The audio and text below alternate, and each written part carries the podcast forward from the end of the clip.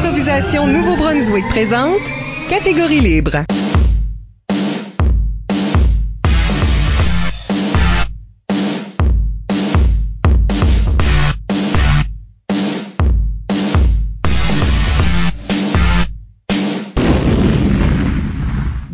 À Catégorie Libre, l'émission qui vise à enregistrer des entretiens avec des improvisateurs et improvisatrices du Nouveau-Brunswick pour faire un survol de leur carrière et de leur démarche artistique, mais aussi de débattre les grandes questions qui entourent le jeu de l'improvisation. Au microphone, Isabelle Gauguin et avec moi en studio, mon co-animateur, Michel Albert. Bonjour! Catégorie Libre est une production d'improvisation Nouveau-Brunswick que vous pouvez écouter sur iTunes ou YouTube en version podcast ou en version raccourcie sur les ondes d'une radio près de chez vous comme notre partenaire principal CKUM de 93,5 FM Moncton. Aujourd'hui Rémi Goupy. Oui, Rémi commence à jouer de l'impro à l'école Marie-Esther de Chupagan. Avant de venir à Moncton pour se joindre à la LICUM, il fera partie de l'équipe étoile de l'Université de Moncton sa dernière année en 2006. Après ses études, il prend les rênes de l'équipe secondaire de la polyvalente Louis Mayou comme entraîneur, tout en aidant à la création et au bon maintien d'équipes aux écoles secondaires de Chupagan, de Tracadie-Shaila et de Neguac dans le rôle d'agent culturel de la péninsule en tant que directeur général de la Fédération des jeunes francophones du Nouveau-Brunswick. Ensuite, son prochain défi, il supervise la restructuration du réseau secondaire et la création de ce qui allait devenir Improvisation Nouveau-Brunswick. Aujourd'hui, il est responsable du service à la vie étudiante et socioculturelle de l'Université de Moncton et joueur à la Ligue d'improvisation Chaleur depuis plusieurs années même. Rémi Goupy, bienvenue à l'émission. Allô vous deux? Merci d'être là. On parlera avec Rémi de sa carrière et de sa démarche artistique d'abord, et dans la deuxième moitié de l'émission, du leadership que l'on développe en improvisation. Et avant d'aller beaucoup plus loin, n'oubliez pas d'utiliser le hashtag ou mot-clic catégorie libre pour réagir à l'émission pendant que vous l'écoutez. Plusieurs d'entre vous l'ont déjà participé en nous suggérant des questions. Nous les utiliserons tout au long de l'émission. Rémi Goupy. Oui. Tu joues de l'impro. oui, tout à fait. Tout à fait. Euh, comment ça commence cette aventure-là? Euh, la première chose que j'ai goûté à l'impro, c'était au camp musical de Chipagan. Euh, j'avais pris l'atelier de théâtre, puis notre animateur, c'était Robert Gauvin. Puis la façon qu'il développait ses pièces de théâtre, lui, c'était vraiment nous donner un thème, puis on improvise, puis après ça, on bâtit une pièce de théâtre à partir de là. Fait j'ai vraiment tombé en amour avec ça, puis ça, j'avais... Euh, probablement 12 ans peut-être, quelque chose comme ça. Mais j'ai pas regoûté à l'impro avant le secondaire. Puis là, la première année en 9 année, j'ai pas été faire de l'impro, puis je pense que c'était juste j'étais vraiment intéressé, mais j'étais un petit peu intimidé par le fait d'aller d'aller faire de l'impro. Mais là, en deuxième année, j'ai vraiment rentré. Puis en plus, en neuvième année, c'était il y avait la grosse équipe, c'est l'équipe de Chicago qui avait gagné la Gougoune pour la première fois, c'était pas Edmundston qui la gagnait, c'était une grosse affaire. Là. Les Frédéric Mallet, Louis-Paul Savoie, ben, puis euh, aussi toute l'autre famille de Savoie. Ça fait là, l'équipe s'est toute rebâtie l'année d'après, puis là, je m'ai essayé. Je pense c'est euh, l'étape de persévérance que je suis plus fier quasiment dans ma vie, c'est euh, quand j'ai rentré dans l'équipe, j'ai pas fait l'équipe étoile du tout dans le premier mois parce que ça se décidait pas mal assez rapidement une semaine après ça, j'ai fait substitut tout d'un coup parce qu'ils ont pensé ça prend des substituts dans l'équipe. C'était comme tout du monde qui connaissait pas trop l'impro qui, euh, qui organisait ça. Puis là, la semaine d'après, on a fait un match euh, devant public, puis c'était l'équipe étoile contre le reste du comité. Puis j'ai shiné dans ce game-là. Puis là, ça fait que j'ai, j'ai passé de substitut à joueur. puis rendu au premier tournoi, on a commencé à faire des games, j'ai passé à assistant capitaine. Puis euh, au dernier tournoi qui était à la Gougoune, j'étais assistant capitaine. Puis après le tournoi, ils m'ont nommé capitaine pour les années d'après. Ça fait que ça a été une année de passer de zéro jusqu'à capitaine l'année complète. Puis c'est vraiment là que j'ai pogné la piqûre de l'impro, puis euh, j'ai voulu en faire pour le restant de mes jours, je pense. Oh my god, une progression. Une progression en seulement un an, ouais. T'aurais juste arrêté là. Ouais, your head, là. Exactement. Tu dirais-tu que c'était de la chance plus que d'autres choses ou euh, t'as vraiment forcé ça? Comme je visais pas être capitaine la première année non plus, là. Ça me tentait de faire l'équipe, puis je savais pas comment j'allais aimer autant les tournois que ça. C'est vraiment la partie de tournoi que j'adore incroyablement. Puis même à ce jour, j'aime plus faire des tournois que des ligues, bizarrement.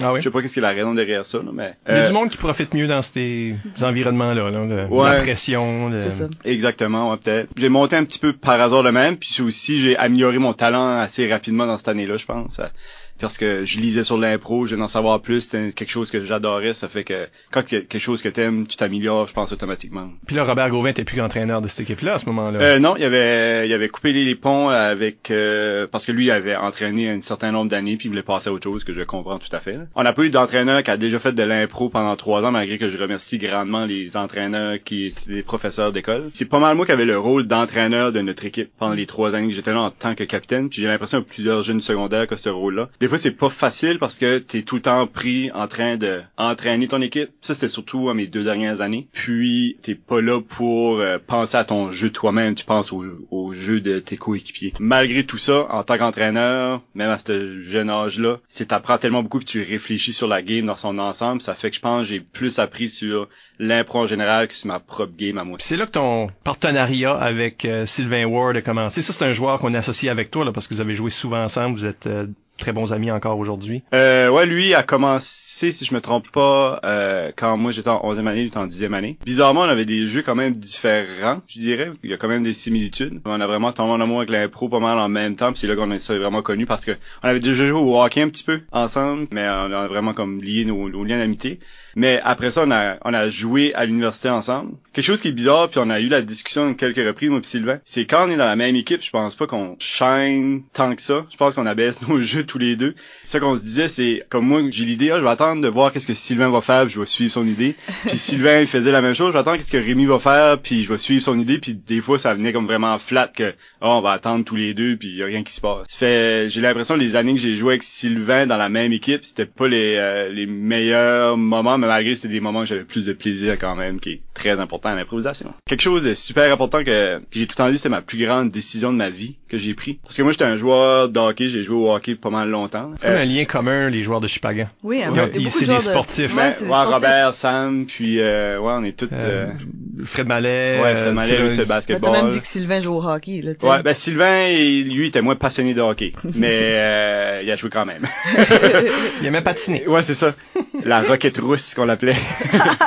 Quand j'étais en dixième année, ma première année d'impro, on, on avait fait le provincial au hockey. Puis la même fin de semaine, c'était la gougoune dorée. Fallait que je choisissais entre la gougoune dorée puis le provincial de hockey que Chipagan fait pas à chaque année parce que les équipes sont pas mal fortes dans la péninsule acadienne. Mais là, c'était dans les Bantam A, puis on a fait euh, le provincial. Puis euh, croyez-le ou non, mais j'étais le l'élément robuste de l'équipe. Ça fait euh, quand j'ai pas joué, euh, notre équipe était beaucoup plus petite au hockey pis ça, puis euh, j'ai choisi là la Gougoune dorée, puis ça a fait comme un tohu bohu dans l'équipe de hockey parce que ils pouvaient pas saisir que je pouvais choisir, surtout à Chupagan, ils pouvaient pas saisir que je choisis de l'improvisation over le hockey, c'était impensable, vraiment, c'était puis mon coach l'a pas bien pris non plus là. T'as choisi les arts là, plutôt que les sports. Exactement, ouais. Puis l'année d'après, les pratiques d'impro étaient la même soirée que les pratiques de hockey. Puis là, il fallait que je faisais un choix entre le hockey puis l'improvisation.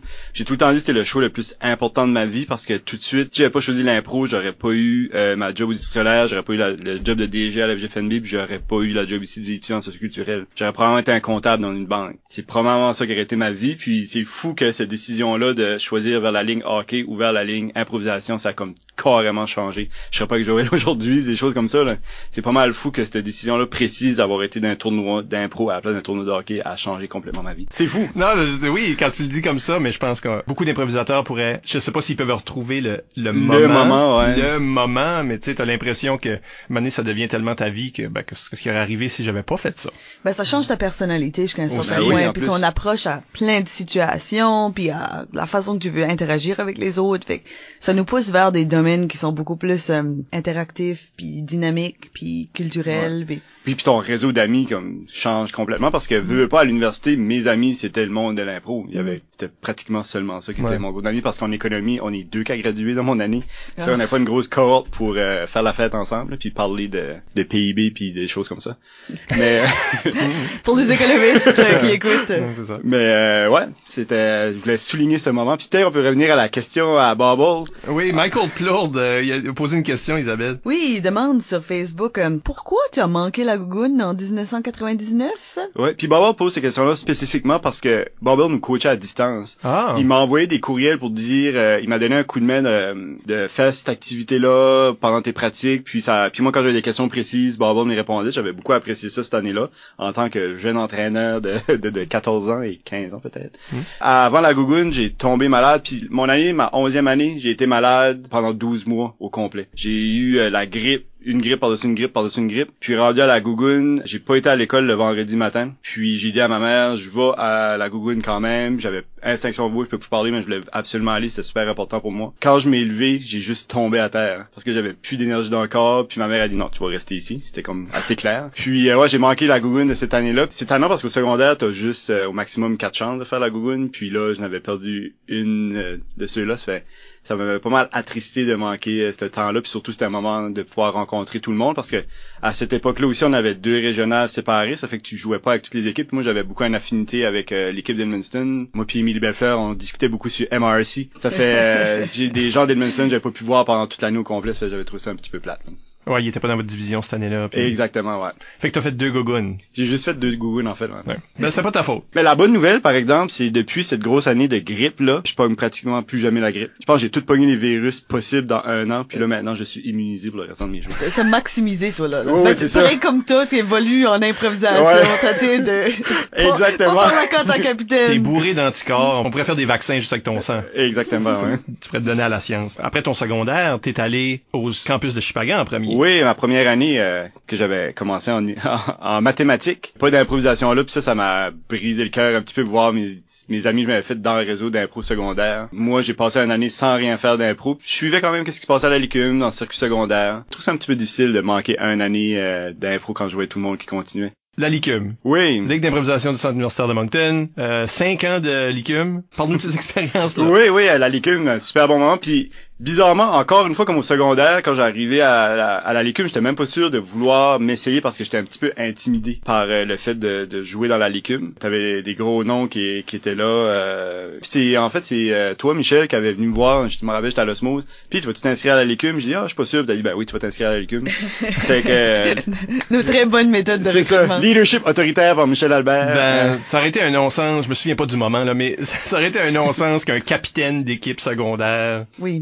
viennent à l'université, mais... à l'université mais veut pas jouer. Puis euh, finalement, j'ai fait l'équipe des Verts, qui était une équipe que, au début un petit peu dysfonctionnelle. Je pense qu'on avait perdu tout le premier semestre au complet, mais on avait vraiment du fun ensemble, fait des bonnes impros. Puis finalement, la le deuxième semestre, on a vraiment pogné notre vitesse de croisière. Puis euh, on a commencé à faire des bonnes impros, mieux se connaître, parce qu'on était vraiment des duos dans cette équipe-là. Il y avait Étienne puis Pout qui, qui faisaient des vraiment bonnes impros ensemble. Puis il y avait moi puis Fred Blanchette qui était l'autre duo que souvent quand on allait les comparer, c'était moi puis Fred ou Pout puis Étienne. Puis je pense qu'on a vraiment shiné dans cette année-là.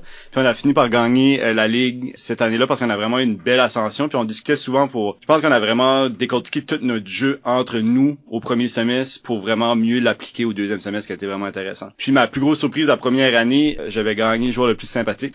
une super belle surprise pour moi. Puis en plus j'ai été chanceux parce que c'était la dernière année que Phelps donnait des prix, je pense. Puis euh, j'ai un beau Phelps dans mon bureau euh, maintenant à, à l'université de Moncton. J'étais quand même un petit peu en retrait en tant que recrue là. C'est euh, comme je disais tantôt, ça peut être intimidant. Puis euh, la grosse joke, c'est ça qui m'a fait gagner le joueur le plus sympathique. C'est parce que j'avais le jeu gérant d'estrade que tout le monde aimait beaucoup. Le monde venait chez nous pour jouer à gérant d'estrade, qui est un jeu- une board game de hockey. la deuxième année, selon moi, c'était la- l'année la, plus forte de la licume en- que moi j'ai vue en général. C'était une année que toutes les équipes étaient incroyables. Pendant le camp d'entraînement, on a eu des coupures de joueurs qui étaient vraiment bons, je dirais. C'était six joueurs par équipe, quatre équipes, puis euh, sans blague, on jasait beaucoup, on était plusieurs qui avaient peur de pas faire la ligue, dont moi. Sylvain, lui, était persuadé qu'il la faisait pas. Euh, on était vraiment un gros groupe de monde qui était, ouf, cette année, on faudra pédaler fort pour faire notre équipe. Puis euh, moi, mon équipe, il y avait André Roux comme capitaine, Phil Saint-Onge comme euh, assistant. Euh, il y avait moi, Sylvain, Émilie Bellefleur, puis Mathieu Curly. C'était pas mal une bonne équipe. Probablement qu'elle n'était même pas la meilleure équipe euh, sur papier. Puis après ça, euh, j'ai vraiment continué dans l'équipe. Euh, après, il y a eu l'équipe des Rouges comme Michel nous a, nous a coaché. Ça, c'était mon année que j'ai moins aimé. Pas à cause de Michel, Non, mais... euh, Non, c'est à cause de toi. ouais.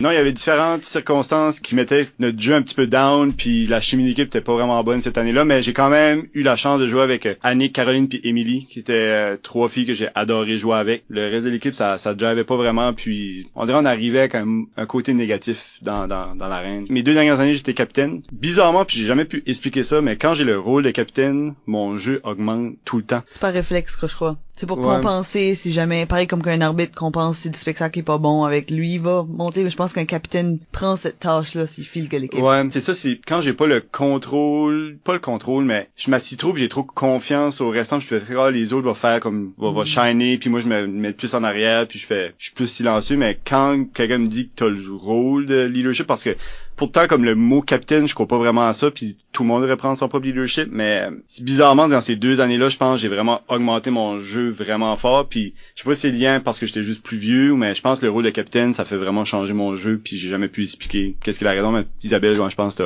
t'as as mis un point là-dessus que ça fait vraiment, vraiment du sens. Puis... Euh, t'étais mon capitaine. Ouais, ta première année était ma dernière année. Oui, c'est ça. Cette année-là, la Lécume, c'était une année euh, un petit peu, c'était juste avant phase 2, qui était un petit peu dysfonctionnelle, mais moi, ça a été vraiment ma meilleure année personnelle, que j'ai vraiment euh, mieux joué selon moi dans ma carrière. Puis probablement, une grosse effet de tout ça, c'est parce que j'étais sur l'équipe étoile, j'avais eu la chance de pratiquer régulièrement.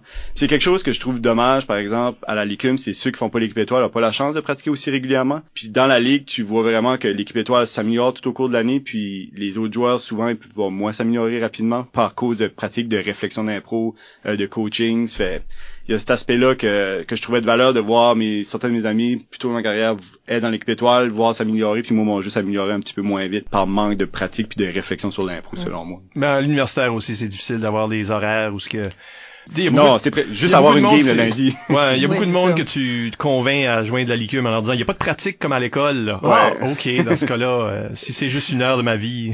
oui, tout à fait. Je pense que c'est quand même important de pratiquer pour avoir un meilleur jeu. Ouais. Ben c'est sûr et tout que ça en quelque part, ça highlight ces joueurs-là. Plus tard dans la ligue aussi, c'est souvent ces joueurs-là qui vont recevoir les étoiles en faveur des autres qui pratiquent pas régulièrement, qui peut-être vont pas pousser hors de leur zone de confort. Ouais, c'est ça. Oui, c'est vrai qu'ils ont comme une, une, progression qui peut être plus marquée, justement parce qu'ils se font suivre par un entraîneur, parce mm. qu'ils ont la chance de travailler sur des choses. Ouais, pis ça, Isabelle met un bon point parce que dans nos pratiques, on sortait de nos zones de confort, c'est qu'on pouvait évoluer comme joueur, mais quand tu pratiques pas, je pense que tu veux juste être safe dans l'arène, puis tu t'essayes pas beaucoup de choses, parce que tu joues juste une fois par semaine, tu veux bien faire, ça fait que t'essayes pas trop de choses, mais dans les pratiques, au moins, tu peux te casser la gueule autant que tu veux, tu peux essayer des nouvelles choses, puis quand t'arrives dans l'arène, t'es plus confiant d'essayer ces choses-là que t'as as déjà cassé la gueule avant, disons. Fait que t'as été à une seule QI. Oui.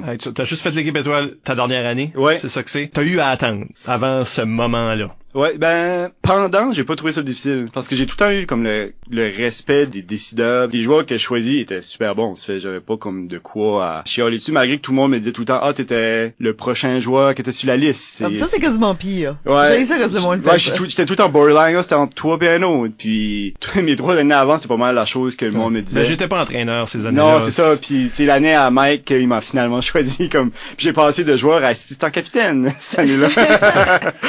Mais c'est en retour en arrière je pense que j'ai fait comme ah c'est de valeur. Puis en plus la dernière année, Francis Thériault avait organisé qu'on allait dans un tournoi à Montréal. Puis j'avais oublié comment j'aimais les tournois parce que moi j'ai pas fait de Richard Terrien des choses comme ça tout au long de ma carrière à l'université. Puis à ce tournoi-là, j'ai vraiment shiné à jouer avec des autres équipes de partout. Euh, j'ai eu vraiment un gros déclic comme solide à ce tournoi-là que mon jeu a vraiment augmenté. Euh, notre équipe, c'était moi, Christian Siam, Sylvain Ward, Francis Thériault, Mathieu Ackerley. Il y avait Pinky, puis euh, une Claudie, puis une Mathilde qui avait venu avec nous autres aussi. Mais euh, j'avais gagné le joueur le plus utile du tournoi, puis on avait torché l'UCAM solide, comme 7 à 1, quelque chose de même. Là. En tout cas, mon jeu personnel a vraiment augmenté, puis je pense à ce moment-là, j'ai fait comme c'est de valeur, j'ai pas fait d'autres culs parce que je pense que j'aurais pu augmenter mon jeu différemment. Mais avant ça, j'avais eu aucun regret, remords, c'était bien correct, mais je pense à ce moment-là, j'ai fait comme ah, j'aurais j'aurais aimé peut-être en faire un petit peu plus. Ça. Comment est-ce qu'était celle-là? Francis Thériault était le show du de, de cette année-là, c'était vraiment impressionnant, il a gagné joueur le plus cuit, je pense. Ou il était finaliste pour joueur le plus cuit. De mon côté, j'ai pas autant performé que j'aurais voulu, je dirais. J'ai quand même adoré l'expérience, c'était super le fun. C'est vraiment euh, un niveau différent la QI, je dirais. Il y a certaines équipes qui est super compétitive dans le sens qu'ils veulent vraiment gagner, puis ça c'est ça fait comme vraiment bizarre. Au tournoi à Montréal que j'avais été, c'était beaucoup plus convivial, mais la QI, il y a comme un esprit bizarre qui, qui règne derrière ça que je dois avouer que j'aille pas non plus parce que j'aime l'aspect compétitif de l'impro. Puis l'année d'après, j'ai pu retourner parce que j'ai coaché euh, l'équipe universitaire de Chipagan. Ah oui. à Trois-Rivières. Parce que moi j'avais pogné la job à Caraguette en fait, mais je restais quand même à Chipagan, puis j'ai coaché l'équipe étoile de... Tu coachais comme Marc Samuel Larocque. Marc Samuel, puis qui a pas continué l'impro. On a été, c'était Marc Samuel la vedette de, de l'équipe. Mais on a vraiment eu du fun. On a, c'était des joueurs qui avaient jamais fait de l'impro, puis on allait à la QI avec ça, mais ils ont fait vraiment une bonne performance euh, parce que notre line-up, euh, on a, on a eu la chance de jouer avec euh, Québec, Vous Moncton, puis UCAM, je pense. Ça fait qu'on avait un gros line-up pour vraiment voir qu'est-ce qui était de la bonne impro, puis on a vraiment bien performé, je pense, pour le calibre que l'équipe de Chupagan était. Toi, pendant que tu étais à l'université, t'as vécu avec quand même plusieurs improvisateurs dans les mêmes apparts. Puis Patrick Hardy demande sur Facebook, trouves-tu qu'avoir habité avec d'autres joueurs d'impro a aidé à améliorer ton jeu? Euh, oui, certainement, parce que tu jases d'impro. Le soir, tu débriefes après la game. Euh, fait ça, c'était vraiment, vraiment le fun. Puis aussi, quelque chose qui était vraiment bien à la Licume, c'est euh, de pouvoir jaser avec les autres équipes aussi. Parce que je trouve ça a amélioré beaucoup la mix comme tel. Tu comprends mieux comment l'autre joueur pense de l'autre équipe. C'est ça que t'as pas la chance de beaucoup faire au secondaire, puis encore moins dans les tournois universitaires. Ça a beaucoup aidé, euh, je dirais, toute la ligue en entier que veux, pas la ligue en entier, c'est des amis. Puis quand tu restes avec certains, tu apprends vraiment les de tous les sens, tous les côtés.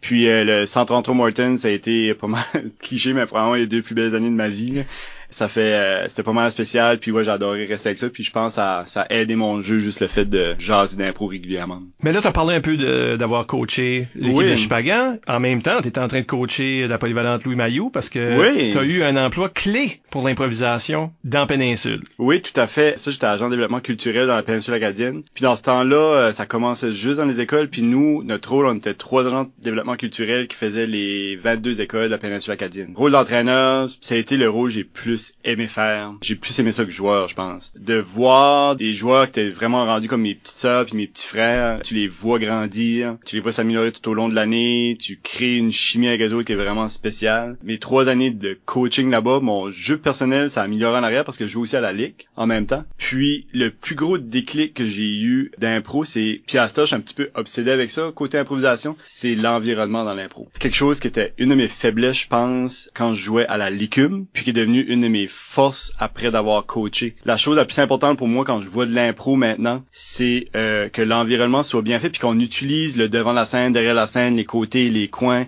qu'on utilise vraiment tout l'espace puis voir un impro que deux personnes qui se rencontrent dans le milieu puis jasent, ça me turn off complètement. Puis souvent, selon moi, ça va faire des vraiment mauvaises impros parce que ça va juste être une discussion qui va nulle part. Puis il, joue d'un nuage. Ça, ça me dérange totalement ce jour maintenant. Mais c'est le plus gros déclic que j'ai eu en tant qu'entraîneur que maintenant, c'est la chose que je remarque le plus dans l'impro, c'est l'environnement. Puis en plus, en tant qu'entraîneur, je m'ai fait des super bons amis. Et maintenant, euh, moi puis Marc Bernier, on a notre dîner à chaque semaine. Puis c'est le premier capitaine que j'ai coaché. Depuis ce temps-là, notre amitié a resté. Puis euh, non, j'ai vraiment le, temps que j'étais entraîneur. Euh, sur Facebook, Eric Lavoie dit euh, euh, Moi j'ai toujours trouvé que tu étais un entraîneur formidable. Penses-tu revenir à la tâche? Ben merci Eric, c'est vraiment un super beau compliment que tu m'as fait là. Oui, pour sûr, je vais devenir entraîneur, revenir être entraîneur, mais je sais pas ça va être à l'impro à une autre discipline. J'ai tout le temps voulu coacher le hockey aussi, peut-être d'autres choses où on va voir qu'est-ce qui va se passer. Mais Rémi, il faudra que tu décides. Ouais, faudra que je choisisse entre les deux. J'ai encore, j'ai encore,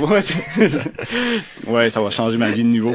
fait qu'est-ce que c'est un agent de développement culturel de toute façon? C'est quoi son lien avec l'improvisation? Euh, notre rôle spécifique au district scolaire, c'était apporter la culture en salle de classe puis au parascolaire. Puis la grosse, grosse chose que je pense que j'ai faite comme différence dans le réseau d'improvisation à ce moment-là, on avait créé une autre, c'était le, menu culturel qu'on appelait ça. Ça fait qu'on invitait des artistes professionnels ou des artistes amateurs, disons, mais quand même qui étaient des bons dans leur propre discipline, puis on les apportait dans la salle de classe. Pendant les trois années que j'ai été là, à chaque année, on a eu des grosses tournées dans les écoles primaires, secondaires. Puis, euh, moi, mon rôle, c'était faire le lien entre qu'est-ce qui était dans le curriculum de l'école comme tel ou de la classe comme tel, puis faire le lien avec l'improvisation. Ça fait que l'enseignant était, à partir de là, capable de faire euh, le lien entre les apprentissages qu'il devait faire dans la classe et l'improvisation. Ça donnait vraiment un côté pédagogique à l'impro. Puis, je pense que, en tout cas, dans la péninsule, j'ai senti ça que l'impro était devenu de quoi de, de mieux respecter parce qu'il voyait tous les apprentissages que tu peux faire avec un seul jeu. Puis, euh, ce qui était intéressant aussi, c'est euh, des improvisateurs ont eu la chance de se faire dire, mais de se faire rémunérer pour faire de quoi qui était extraordinairement le fun, soit faire des ateliers dans les salles de classe. Puis dans les différents niveaux comme euh, au primaire, on travaillait vraiment sur l'imagination, la création. Euh, ça c'était vraiment de quoi qui, qui est vraiment important à l'école pour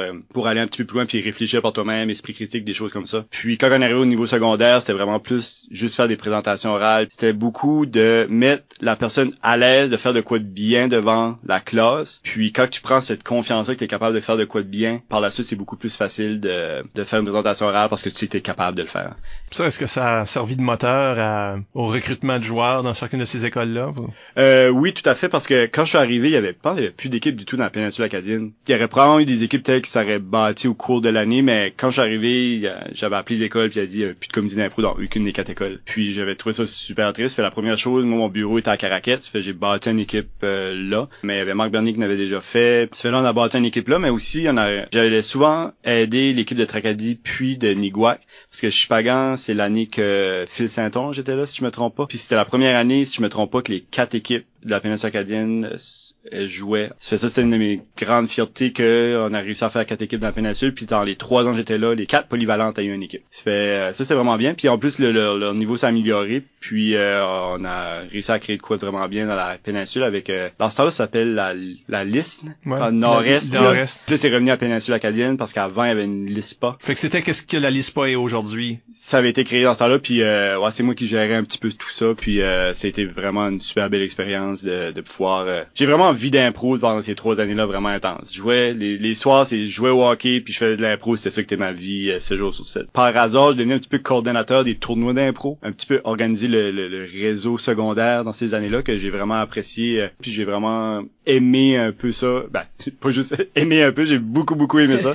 c'est vraiment agréable. Puis quelque chose qu'on a rajouté à la Gougoune que je suis vraiment fier qu'à arriver, c'est les équipes qui étaient pas classées. Pour la Gougoune dorée, on leur donnait une invitation de deux joueurs par équipe qui pouvaient venir faire des formations. Puis moi puis Sylvain, on a bâti ces ateliers-là où tu discutais des matchs d'impro pendant la Gougoune dorée, puis tu avais des pratiques. Ça fait que les équipes qui étaient un petit peu moins euh, encadrées avaient la chance d'aller chercher beaucoup d'expérience pendant cette fin de semaine-là, puis tu voyais une différence l'année d'après. Vraiment une différence remarquée. je pense que ça a duré quelques années, cette pratique-là. C'était vraiment une bonne pratique selon moi. Mais ça prend des coups parce qu'il faut que tu... Faut que tu voyages du monde. C'est ça, ouais. c'est ça. Tu fais ça pendant plusieurs années. Et là, ton prochain euh, défi, c'est euh, directeur général de la FGFNB, la Fédération des jeunes francophones. Avez encore travaillé avec les jeunes. Oui. Il y a encore un élément culturel à tout ça. Mm-hmm. Et l'impro va faire partie de ça aussi, de cette phase-là de ta vie. je dirais un peu moins. C'est la première fois, comme en 10 ans, que je lâchais vraiment un petit peu l'impro, je dirais même.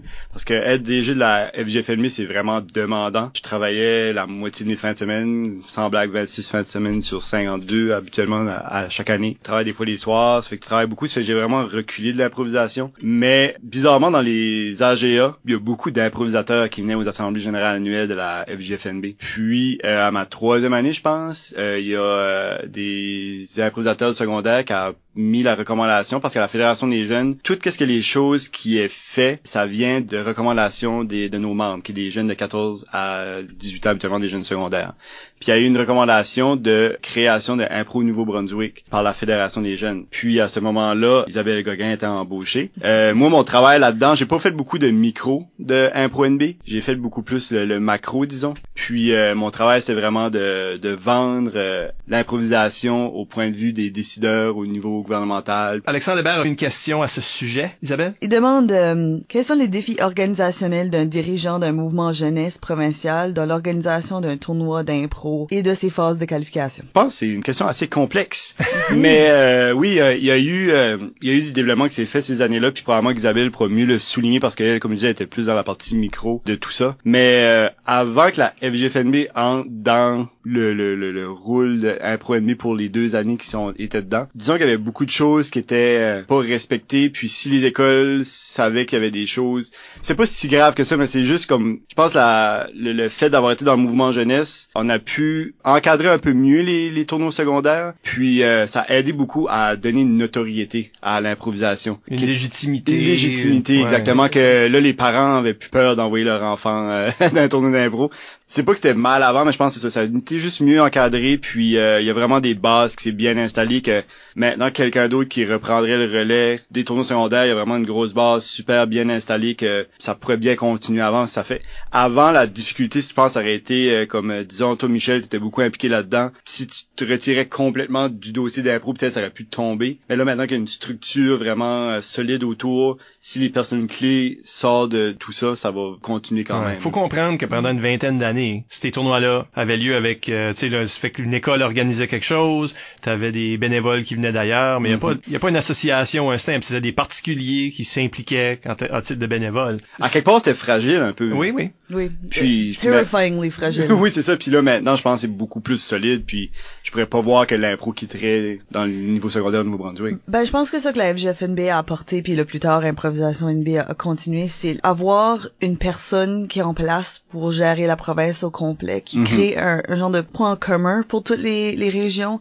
C'était vraiment important. Ouais. Parce qu'il y avait beaucoup de régions qui étaient pas nécessairement sur la même page que d'autres. Il y avait peut-être des conflits entre des régions. Puis ça se réglait pas parce qu'il y avait personne pour régler ces situations-là. Si tu sentais en conflit avec la personne qui organisait? Ben, c'est un Ben, ouais, bénévole, cette personne-là. Oui, puis un- fait que t'avais là. C'est encore une bénévole, par exemple.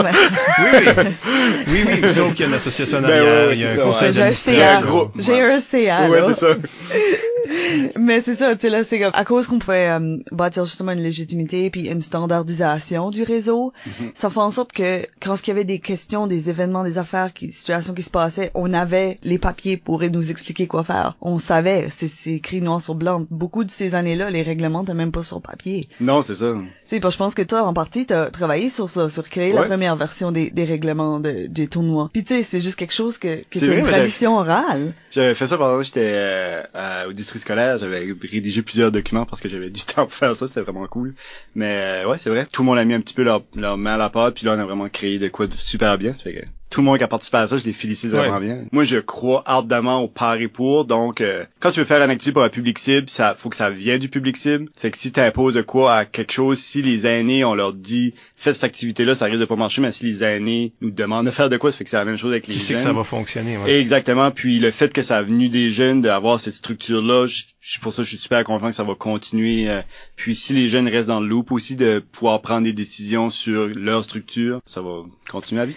Puis je veux dire, Improvisation NB a, a vraiment euh, calqué cette philosophie-là dans sa structure. Parce que, Mhm. tu sais, sur notre CA, on a un représentant des officiels, on a un représentant des entraîneurs, un représentant jeunesse. Parce que, justement, on veut que ce monde-là puisse aller chercher dans leur réseau, pour comme, y a-tu des questions, des affaires qu'on n'aime pas, des affaires qui devraient être modifiées, puis le ramener au CA. C'est important pour nous autres que nos publics Ben ouais. cibles, nos groupes, nos bénévoles soient contents de ce qui se passe. Puis s'il y a des modifications à faire, il faut le faire. Fait qu'aujourd'hui, en termes d'impro, maintenant t'as plus un travail qui s'occupe nécessairement de ça. Ouais. Surtout joueur. Joues-tu encore dans la ligue? Oui, je joue encore dans la ligue. Puis en fait, c'est vraiment après, j'ai passé six ans et demi de temps à la FGFNB, puis je manquais beaucoup l'improvisation. J'ai commencé à l'université ici en janvier. Puis là, en mars, je m'ai vraiment dit, je vais faire tout ce que je peux faire en termes d'improvisation. On a été à un tournoi à Rimouski que j'avais fait euh, deux fois auparavant quand j'étais au district scolaire. J'ai joué dans la ligue, à la ligue, je fais le voyage Moncton, Batters, à tout, euh, à, ben, pas à tous les lundis soirs, mais à tous les Ben, justement, à ce niveau-là, Marc-Samuel Larocque demande où est-ce que tu trouves la motivation de te rendre à la Ligue quand tu habites à Moncton? Ben, c'est vraiment cette partie-là de, je voulais faire un été de, quasiment me tanner d'improvisation. Je voulais vraiment manger l'impro pendant tout l'été. Puis, en plus, c'est, je descends tout le temps avec Marc Bernier puis euh, David Saint-Pierre, qui est deux de mes bons amis. Juste la, la ride aller-retour est vraiment, vraiment cool. Fait que c'est, c'est comme si on, à- on dans notre salon puis on jaserait. Fait que ça, c'est vraiment le fun. Mais c'est vraiment la- l'aspect que je voulais jouer beaucoup, beaucoup d'impro cette, année-ci. Pas mal sûr, j'annonce déjà que je vais pas le refaire l'année prochaine. Mais cette année, je voulais vraiment comme sortir euh, toute l'impro qui, était en moi. Puis après ça, j'ai fait le Zèbre d'Or, la troisième année. Puis en, passant, félicitations à eux qui organisent ça parce que c'est vraiment une de mes préférées à chaque année. C'est super le fun. Puis euh, je pense que c'est un manque flagrant dans l'impro au Nouveau-Brunswick d'avoir un tournoi pour euh, adultes justement. Que euh, on voit un niveau d'impro qui est vraiment super. euh, les joueurs, tu vois que ça leur fait du bien de faire de l'improvisation, c'est le fun à voir. Là. Si je peux me permettre, je pense que c'est euh, une de tes meilleures performances que moi j'ai vues là, dans les dernières années facilement. De... Puis Ouais. Une des raisons pourquoi je voulais jouer beaucoup cette année, c'est pour euh, revenir mon, mon mon cerveau. Je sais que tu crois pas à la rouille, mais la rouille, je pense, c'est tout égal à la confiance, disons. Là. Ma confiance est un petit peu revenue dans l'impro. Puis euh, cette année, j'ai pu euh, jouer un peu mieux, je dirais, euh, que les autres années. Mais euh, c'est super le fun que j'ai joué euh, avec Joël, avec Marc, euh, puis avec Samuel Rioux, puis une amie à Joël qui, a- qui avait jamais fait d'impro, qui a joué avec nous autres, qui Ouais, était vraiment fun. quand t'étais allé à Rimouski, vous aviez aussi un joueur qui avait jamais joué. Oui, ça c'était. euh, quelques années intéressant là, que tu tiens un peu à ça. Mais c'est une tendance, t'as- on dirait que Ouais. à travers ta carrière. Euh, j'adore de voir quelqu'un qui a jamais parce que l'improvisation c'est c'est une discipline qui est vraiment bizarrement renfermée sur soi-même je trouve ben, sur le groupe en entier qui est l'improvisation. Puis quelqu'un de l'extérieur de l'improvisation peut pas saisir tout ce qui se passe dans la tête d'un joueur dans un groupe d'impro. Puis il y a vraiment une intensité incroyable qui est très difficile à expliquer juste verbalement à des gens qui est pas dans ce cercle-là. C'est ça, ça que l'émission sert? Oui, Mais aussi, je sais que l'on nous trouve tannant. ouais, c'est ça. Puis, euh, je voulais, pour le montrer à mes amis, qu'est-ce que ça peut être, l'intensité de l'improvisation. Fait, euh, cette année-là, on a invité un de mes bons amis, Patrick Noël, qui avait jamais vu une game d'impro. Il aimait pas vraiment ça particulièrement, mais c'était un, c'est un musicien, ça fait qu'il aime beaucoup faire de la scène quand même. Puis on a mis le capitaine de l'équipe pour aller au tournoi à Rimouski, qu'on a fait quand même une bonne performance, que j'ai fait pas mes meilleures impros. Une des impros que j'ai plus aimé faire, plutôt, qui était vraiment euh, très absurde, mais en tout cas. Tout ça pour dire que quand Patrick allait poser les questions à l'arbitre, c'était sincère. Lui allait à côté de l'arbitre, il tapait l'arbitre sur l'épaule, puis demandait c'est quoi une rudesse C'était vraiment une question sincère, il voulait une explication pour qu'est-ce qu'une rudesse, puis euh, de, de le voir réfléchir sur euh, la base de l'impro euh, pour une première fois, c'est super le fun. Puis on l'a vécu avec Dominique aussi euh, cet été que elle, elle avait déjà fait des pratiques ici et là au secondaire parce que ça commence à être plus dans les salles de classe tout ça. Mais euh, c'est vraiment le fun de voir quelqu'un qui goûte à l'impro euh, pour la première fois, puis euh, qui peut un petit peu vivre qu'est-ce que c'est notre monde qui est très très particulier. On fait une ronde de questions? Oui, on pourrait. Olivier Rio a comme une question à propos de tes sideburns. Ok. Ah, c'est juste j'avais des sideburns vraiment bizarres au secondaire puis à l'université. Oh man, ces sideburns là, j'avais complètement oublié ça. J'étais- Moi je me trouvais vraiment cool avec ça. Tu faisais des designs pis tout. Ben oui, ma mère est coiffeuse, puis euh, c'est qu'elle mettait du, euh, du tape dans ma barbe, puis tu coupes jusqu'à pas de tape. Puis là, ça fait des designs à la base. Fait que j'ai eu mes initiales dans ma barbe, j'ai des éclairs, des escaliers.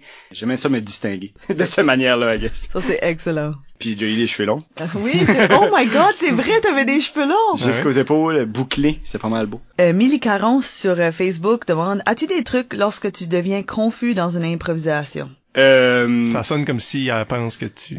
T'es souvent confus. Je pense que je voir la confusion dans deux choses différentes, puis je l'ai beaucoup vécu justement en revenant aux Zeb après euh, sept ans sans avoir joué de l'impro, là, d'avoir le fameux euh, blank dans la tête. Puis quand j'étais entraîneur, euh, la chose c'était c'était pas un gros truc là, mais la chose la plus simple que je disais c'est juste même si ça n'a pas de lien avec ce que tu penses qu'est l'impro, dis juste n'importe quoi qui te passe par la tête, puis cet élément-là déclencheur que tu vas sortir, qui va être n'importe quoi, aller ficeler l'impro euh, par la suite avec tout ça. Là. Puis si tu comprends pas, des fois dans les mix, ce qui peut être difficile, c'est justement quand tu comprends pas l'idée de, de l'autre joueur, puis si l'autre joueur comprend pas ton idée, ou si les deux joueurs comprennent pas leurs propres idées, ça, ça justement, ça apporte la confusion. Je pense que le meilleur truc, c'est euh, aller chercher vraiment un fil conducteur à l'histoire vraiment spécifique puis t'accrocher là-dessus, puis là, disons, rallier l'impro sur ce fil conducteur-là précis, puis même au détriment d'oublier peut-être des choses que le public puis les deux autres joueurs n'ont pas compris, mais vraiment se concentrer sur un élément vraiment spécifique pour vraiment Ouais. décoller à Faut partir de là. Faut se mettre d'accord vite, là. Exactement. Le reste viendra, mais mettons-nous d'accord sur au moins une chose. Puis là, les deux vont comprendre, OK, on va travailler sur cette chose-là, puis là, le reste va probablement défiler avec tout ça. Puis de là que je reviendrai sur l'environnement, que si l'environnement est clair, c'est tellement facile d'improviser quand tu sais où, où t'es. Parce que là, tu peux utiliser l'environnement dans ton impro, mais si tu ne sais pas où t'es, puis l'autre joueur de la mix ne sait pas c'est très compliqué, je trouve, à, bâtir un impro euh, dans un nuage, justement. Puis dans une comparée, euh, dans les caucus, moi, la seule chose que j'ai besoin de savoir, c'est où on est. Si tu me dis où on est, ça va être super facile à improviser. Si on arrive dans l'impro, on n'a aucune idée où, on est, je trouve ça difficile à bâtir là-dessus parce que si toi tu files que t'es euh, dans ton salon, puis l'autre personne file qui est dans la jungle, il y a des choses qui vont devenir confus, puis ça va être difficile. Y a-tu des choses qu'on peut faire en mix pour euh, montrer à l'autre joueur où est-ce que où est-ce, qu'on est? Oui, tout à fait. C'est rentrer avec euh, des actions, puis pas nécessairement avec euh, des dires, euh, avec du parlage. Ça fait si euh, tu lui sers un verre en commençant, tu sais que t'es probablement à l'intérieur ou ben c'est un barbecue à l'extérieur. Ça fait que juste si tu commences avec une action concrète comme ça, euh, ou lire un livre, des choses comme ça, ça va déjà donner des bonnes informations sur l'environnement, puis donner des indices à l'autre joueur pour dire on va aller dans cette direction-là parce que on a déjà des choses établi dès le départ qu'on peut bâtir dessus. Isabelle Godin sur Facebook demande Bois-tu encore de l'eau aux fruits Euh, en fait, oui, euh, non, je bois même plus d'eau aux fruits. Mais cette histoire-là, c'est vraiment une histoire attachante, je trouve, de l'histoire de l'improvisation. Ah oui? quand, oui, euh, c'est quand j'étais au district scolaire. À chaque midi, dans la machine distributrice, j'allais chercher une eau fruits aux framboises. Je sais pas, ça a devenu une habitude que peut-être j'étais rendu addicté à l'aspartame qu'il y a là-dedans. là. Puis le cri de ralliement de Caraquette est devenu « Aux fruits !» Pendant les trois ans que j'étais là, quand j'ai été revoir la Gougoune dorée comme trois ou quatre ans après mon départ, le cri de ralliement est encore aux fruits. Que J'ai trouvé ça vraiment cool que ça a resté dans l'histoire. Puis c'est quelque chose que j'adore dans Même s'ils savent pas. de où ça vient puis ils me connaissent pas du tout, mais ça a resté. Quelque chose que j'adore dans le monde de l'improvisation en général, c'est comment l'historique de l'impro est tellement beaucoup rattaché comme il y a un fil conducteur du début de l'impro de Nouveau-Brunswick jusqu'à la fin de l'impro de Nouveau-Brunswick. Puis ça que j'adore, c'est quelqu'un qui commence au secondaire, puis moi, disons, qui est rendu euh, un joueur qui joue juste une fois par année, puis on est tous les deux dans le monde de l'impro, donc on a un lien vraiment solide ensemble, puis on peut devenir amis avec des, des gens de 10 ans plus jeunes que toi, que on a un lien naturel parce qu'on est dans l'improvisation tous les deux. Puis ça, j'adore ça que ces liens naturels-là se font juste par le fait de l'improvisation. Puis comme dans d'autres activités comme le hockey par exemple, c'est pas parce que tu joues au hockey qu'on va devenir des amis pour avoir une bonne discussion. Mais à l'impro, peu importe ton âge, le fait que t'as fait de l'impro, t'as une discussion automatique puis t'as un lien déjà serré ensemble qui est vraiment incroyable. Que c'est, euh, je pense, c'est aucune discipline qui peut vivre cette chose-là qui est vraiment spéciale. Le fait que tu fais de l'impro, t'es dans la gang, on t'aime, on va jouer ensemble puis je trouve ça vraiment fun de l'impro. Puis Michel a beaucoup aidé ça que je te remercie grandement. C'est quand fait. non euh, c'est euh, je trouve que c'est de quoi super important c'est euh, quand j'étais joueur c'est comme si tous les anciens c'était mes amis sans même les avoir parlé. Parce que tu comptais souvent des anecdotes sur qu'est-ce que John avait fait qu'est-ce que Yves avait fait qu'est-ce que Bob qu'est-ce que Luc avait fait. C'est comme si je les connaissais comme des vraiment bons amis. À ce jour c'est rendu que je- à tous les dimanches je vais voir du football dans la cave chez John Boucher. Puis on n'a jamais joué de l'impro ensemble mais on est reliés par l'impro. Je le connaissais super beaucoup euh, par l'entremise de toi qui comptais l'histoire de John. Par la suite il m'a inscrit dans un pool de football avec Yves Doucette. Puis je suis devenu ami parce que je les connaissais déjà par ton entremise, I guess. Puis je trouve ça vraiment le fun que ce lien-là reste pour tout le temps. Puis j'ai tout le temps dit, j'aimerais vraiment ça qu'il y ait un livre qui soit écrit sur l'historique de l'impro au Nouveau-Brunswick pour garder justement cette, euh, cette historique-là qui est super importante pour euh, dans 100 ans qu'on pourra remémorer tout ça. Puis c'est le fun parce qu'il y a beaucoup d'écrits sur l'improvisation, encore une fois, grâce à toi, Michel. Je te fais des louanges, c'est trop le fun. Ah, jeez, Mais, euh, non, mais je trouve ça cool qu'il y a des écrits qu'on peut se remémorer l'historique de l'improvisation, puis euh, de ses puis c'est de quoi faut vraiment pas perdre, qui va être super important euh, pour les années à venir. Une petite dernière, Isabelle? Oui, euh, Maryse Védard euh, demande sur Facebook si tu pourrais nous parler de le phénomène qui était les pastels arc-en-ciel. Ah oui, c'est une question, ça? Oui. Ça, c'est une question. Mais c'est vrai, c'est un lien avec l'impro quand même. Ben oui, ben c'est toi puis Sylvain qui Ouais. sont les pastels arc-en-ciel. On va écouter euh, un petit extrait.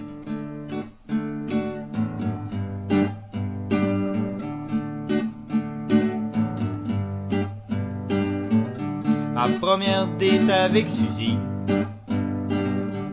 Ça m'a été en mot à dit. On est allé se lécher une glace. J'y ai paré dans la face. Je suis pas faite pour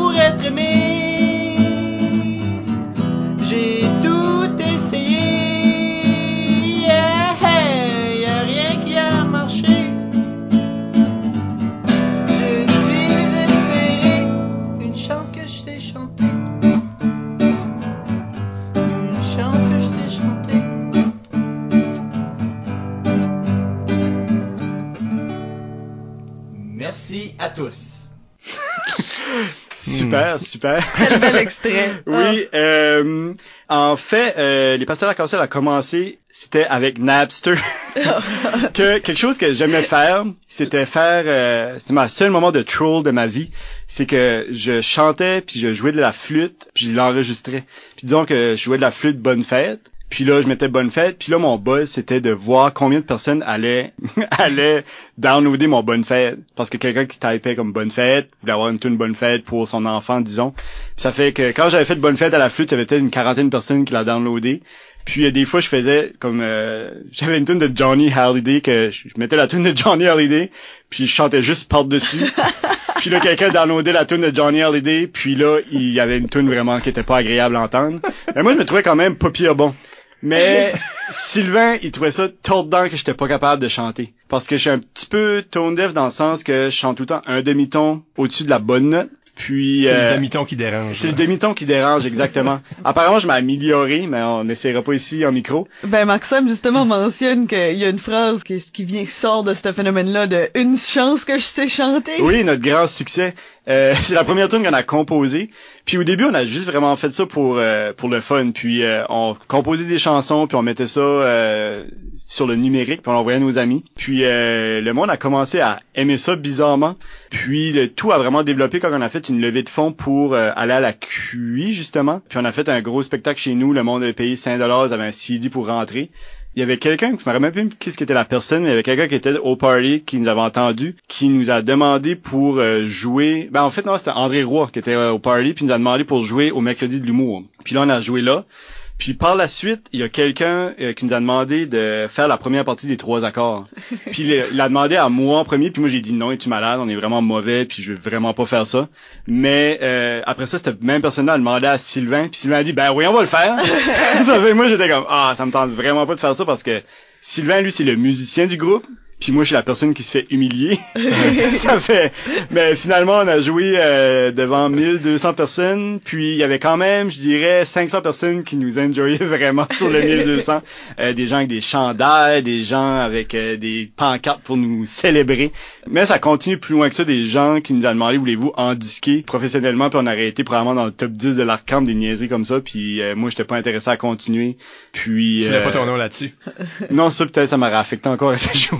Un, un étrange de Ninja Sex Party. Tu sais, genre, Ouais, là, un, ouais, un c'est ça, duo comique, euh, absurde, personnages, là, des, des Exactement. des personnages. Puis si on avait continué, on aurait probablement plus ficelé sur un show d'humour avec du stand-up entre les chansons. Ouais. Mais là, à la base, on était pratiquement juste du monde qui chantait, ben que moi je chantais mal, puis on avait des chansons humoristiques. À la Mecque, on est des vraies vedettes, là. La Mecque Chipagan, là. Si on fait un spectacle, on remplit 400 personnes facilement, là. Les tantes et les menoncles de tout le monde. Vous en faites?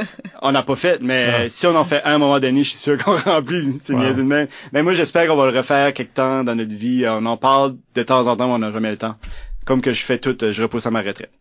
ça fait à 65 ans, checkez ça, les pastels d'arc-en-ciel, back. Excellent. On va prendre une pause à ce moment-ci. Oui, Et au retour, on parle de leadership avec Rémi Goupy. Reste avec nous.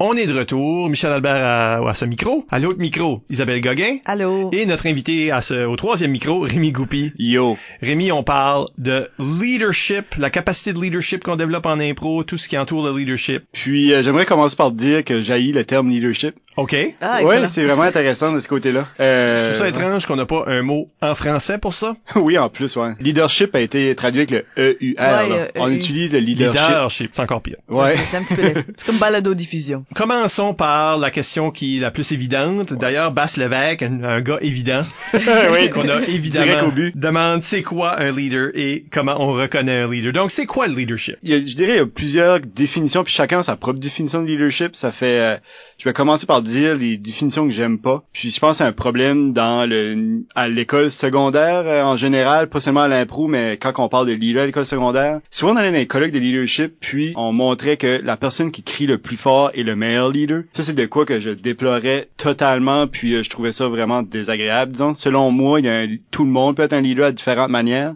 Puis ma définition de leader, en fait, c'est affecter un groupe par ses actions. Ça fait, ça peut être des actions quand tu dis un témoignage, ça peut des actions euh, quand tu fais des choses euh, sans parler nécessairement, mais avec ton travail puis avec ton effort. La chose que moi, qui est plus importante chez moi, quand que je, je, je veux prendre la position de leader, puis je l'utilise beaucoup en tant que gestionnaire, puis aussi en tant que joueur d'impro. Je trouve ça important que le leader met en valeur ses pairs dans les bons moments, puis que le leader prend le contrôle dans les moments difficiles. Puis je trouve ça va vraiment bien euh, en tant que gestionnaire quand un employé, un collègue de travail fait euh, de quoi de vraiment bien, je trouve que c'est vraiment important que c'est cette personne-là qui a vraiment le crédit, qui est vraiment mis en valeur quand on devient ambassadeur d'un certain projet, qu'on rappelle tout le temps que c'est cette personne-là qui a fait une différence dans le dossier. Mais quand une personne, un collègue de travail fait une erreur, euh, souvent j'avais le réflexe de dire non, c'est notre faute, puis on met, met le blâme sur moi en tant que leader. Parce que la personne qui a, qui a fait une erreur, souvent tu le sais. Puis t'as déjà assez de pression sur toi-même parce que tu t'as sais que t'as fait une erreur.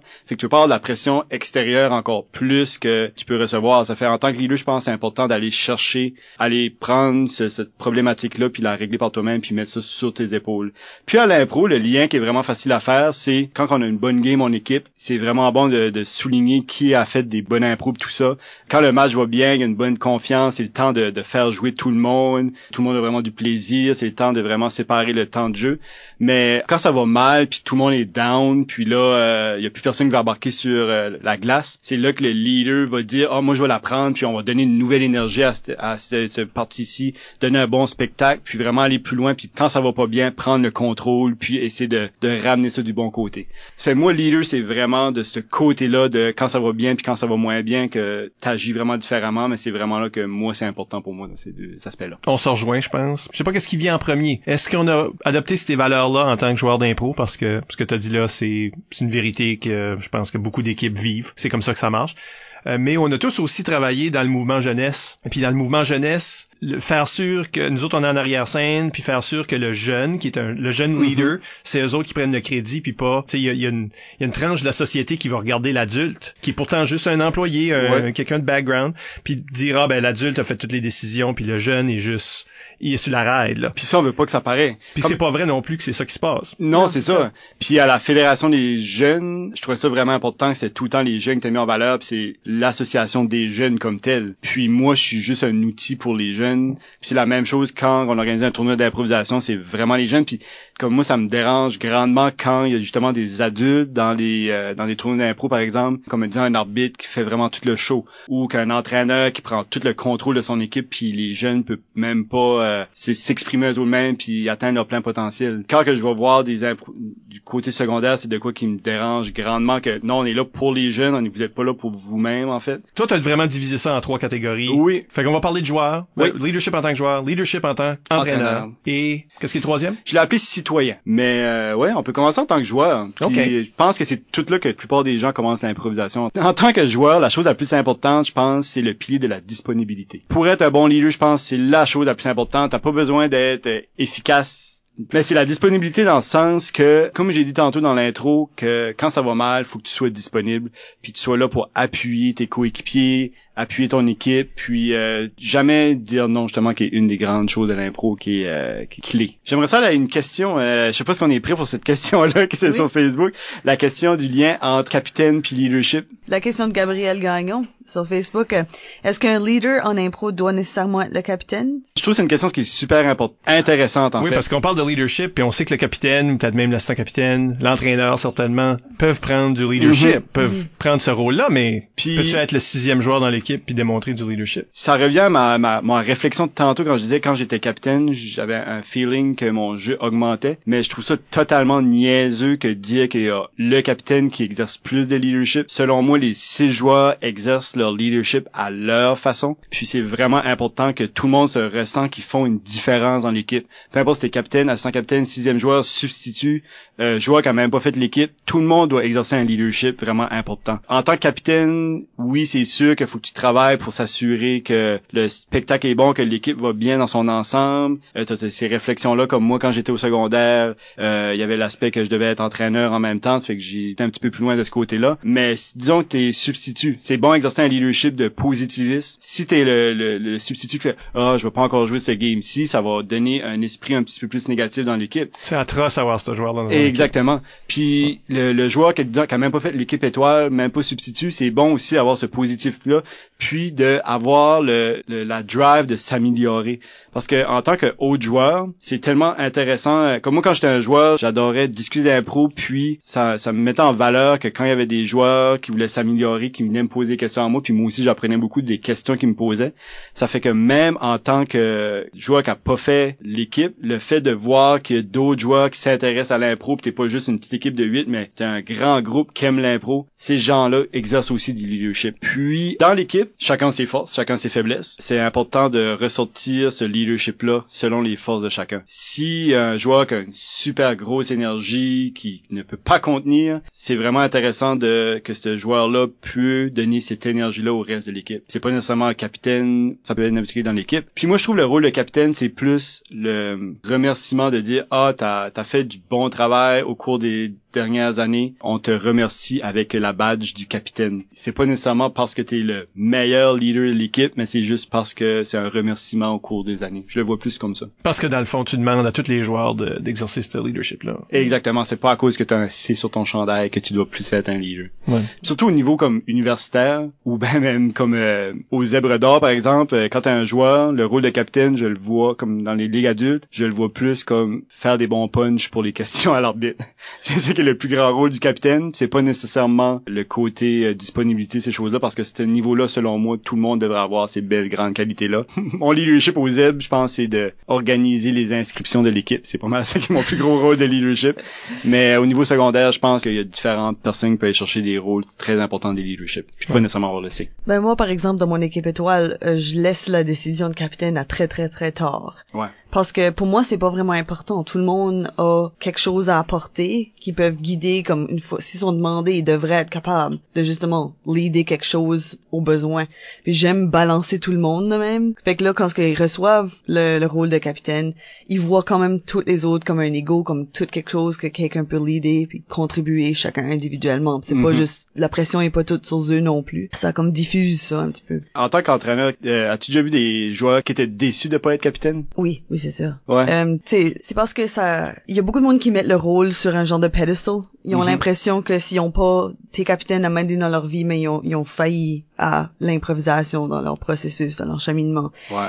Pareil comme il y a certaines personnes qui se sentent comme ça par rapport au prix. C'est ah j'ai jamais gagné plus utile, ben c'est une faillite d'improvisation, tu sais. Mais il y a beaucoup de monde aussi qui ne veulent pas être capitaine. Non. C'est là qui sont soulagés de pas être sélectionnés. Puis je pense que ça c'est le- la même genre d'affaire. C'est comme un veut être la star, le, le capitaine c'est comme la personne que le monde focus dessus dans l'équipe. Puis l'autre c'est comme je veux pas la responsabilité. Parce que justement comme t'as dit, je suis d'accord avec toi de ta définition. Si le match va pas bien, ça se peut que le capitaine se dise ben C'est à moi, là. c'est à moi, c'est moi qui a failli mon match là, tu sais là. Fait que je pense qu'il y a cette peur là aussi avec le rôle. Je pense aussi que quand on parle d'un leadership étendu, ce que tout le monde en démontre, je pense qu'une des qualités de leader, tout joueur confondu, poste confondu, pour moi, c'est vraiment le capitaine peut accepter une responsabilité accrue si tu veux, ou en tout cas, il y a peut-être bien un joueur qui l'accepte cette responsabilité-là, mais on devrait tous avoir la même responsabilité, c'est-à-dire de qu'on fait partie d'une équipe, Mhm. qu'on peut pas laisser tomber cette équipe-là. Ouais. Donc je ne vais pas devenir égoïste pendant un match, c'est essayer de me prouver puis aller détruire les impôts des autres. J'ai déjà joué avec des joueurs comme ça là, où ce qui Des destructos. hein. ben, tu sais, ils rentrent, ils sont pas dedans ce soir-là, ils font quelque chose de qui marche pas, puis là, ils se disent Oh non, faut que je monte au monde que je suis que je suis bon ou je suis bonne là. Fait que je rentre, puis je rentre, puis je rentre, puis j'en détruis, puis j'en détruis, puis j'en détruis. Ouais.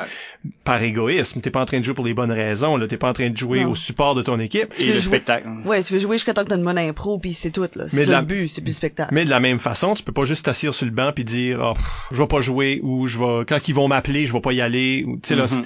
t'es- tu fais partie d'une équipe, tu as accepté cette responsabilité là de faire partie d'un tout, tant aussi longtemps que je suis en santé là dans l'histoire.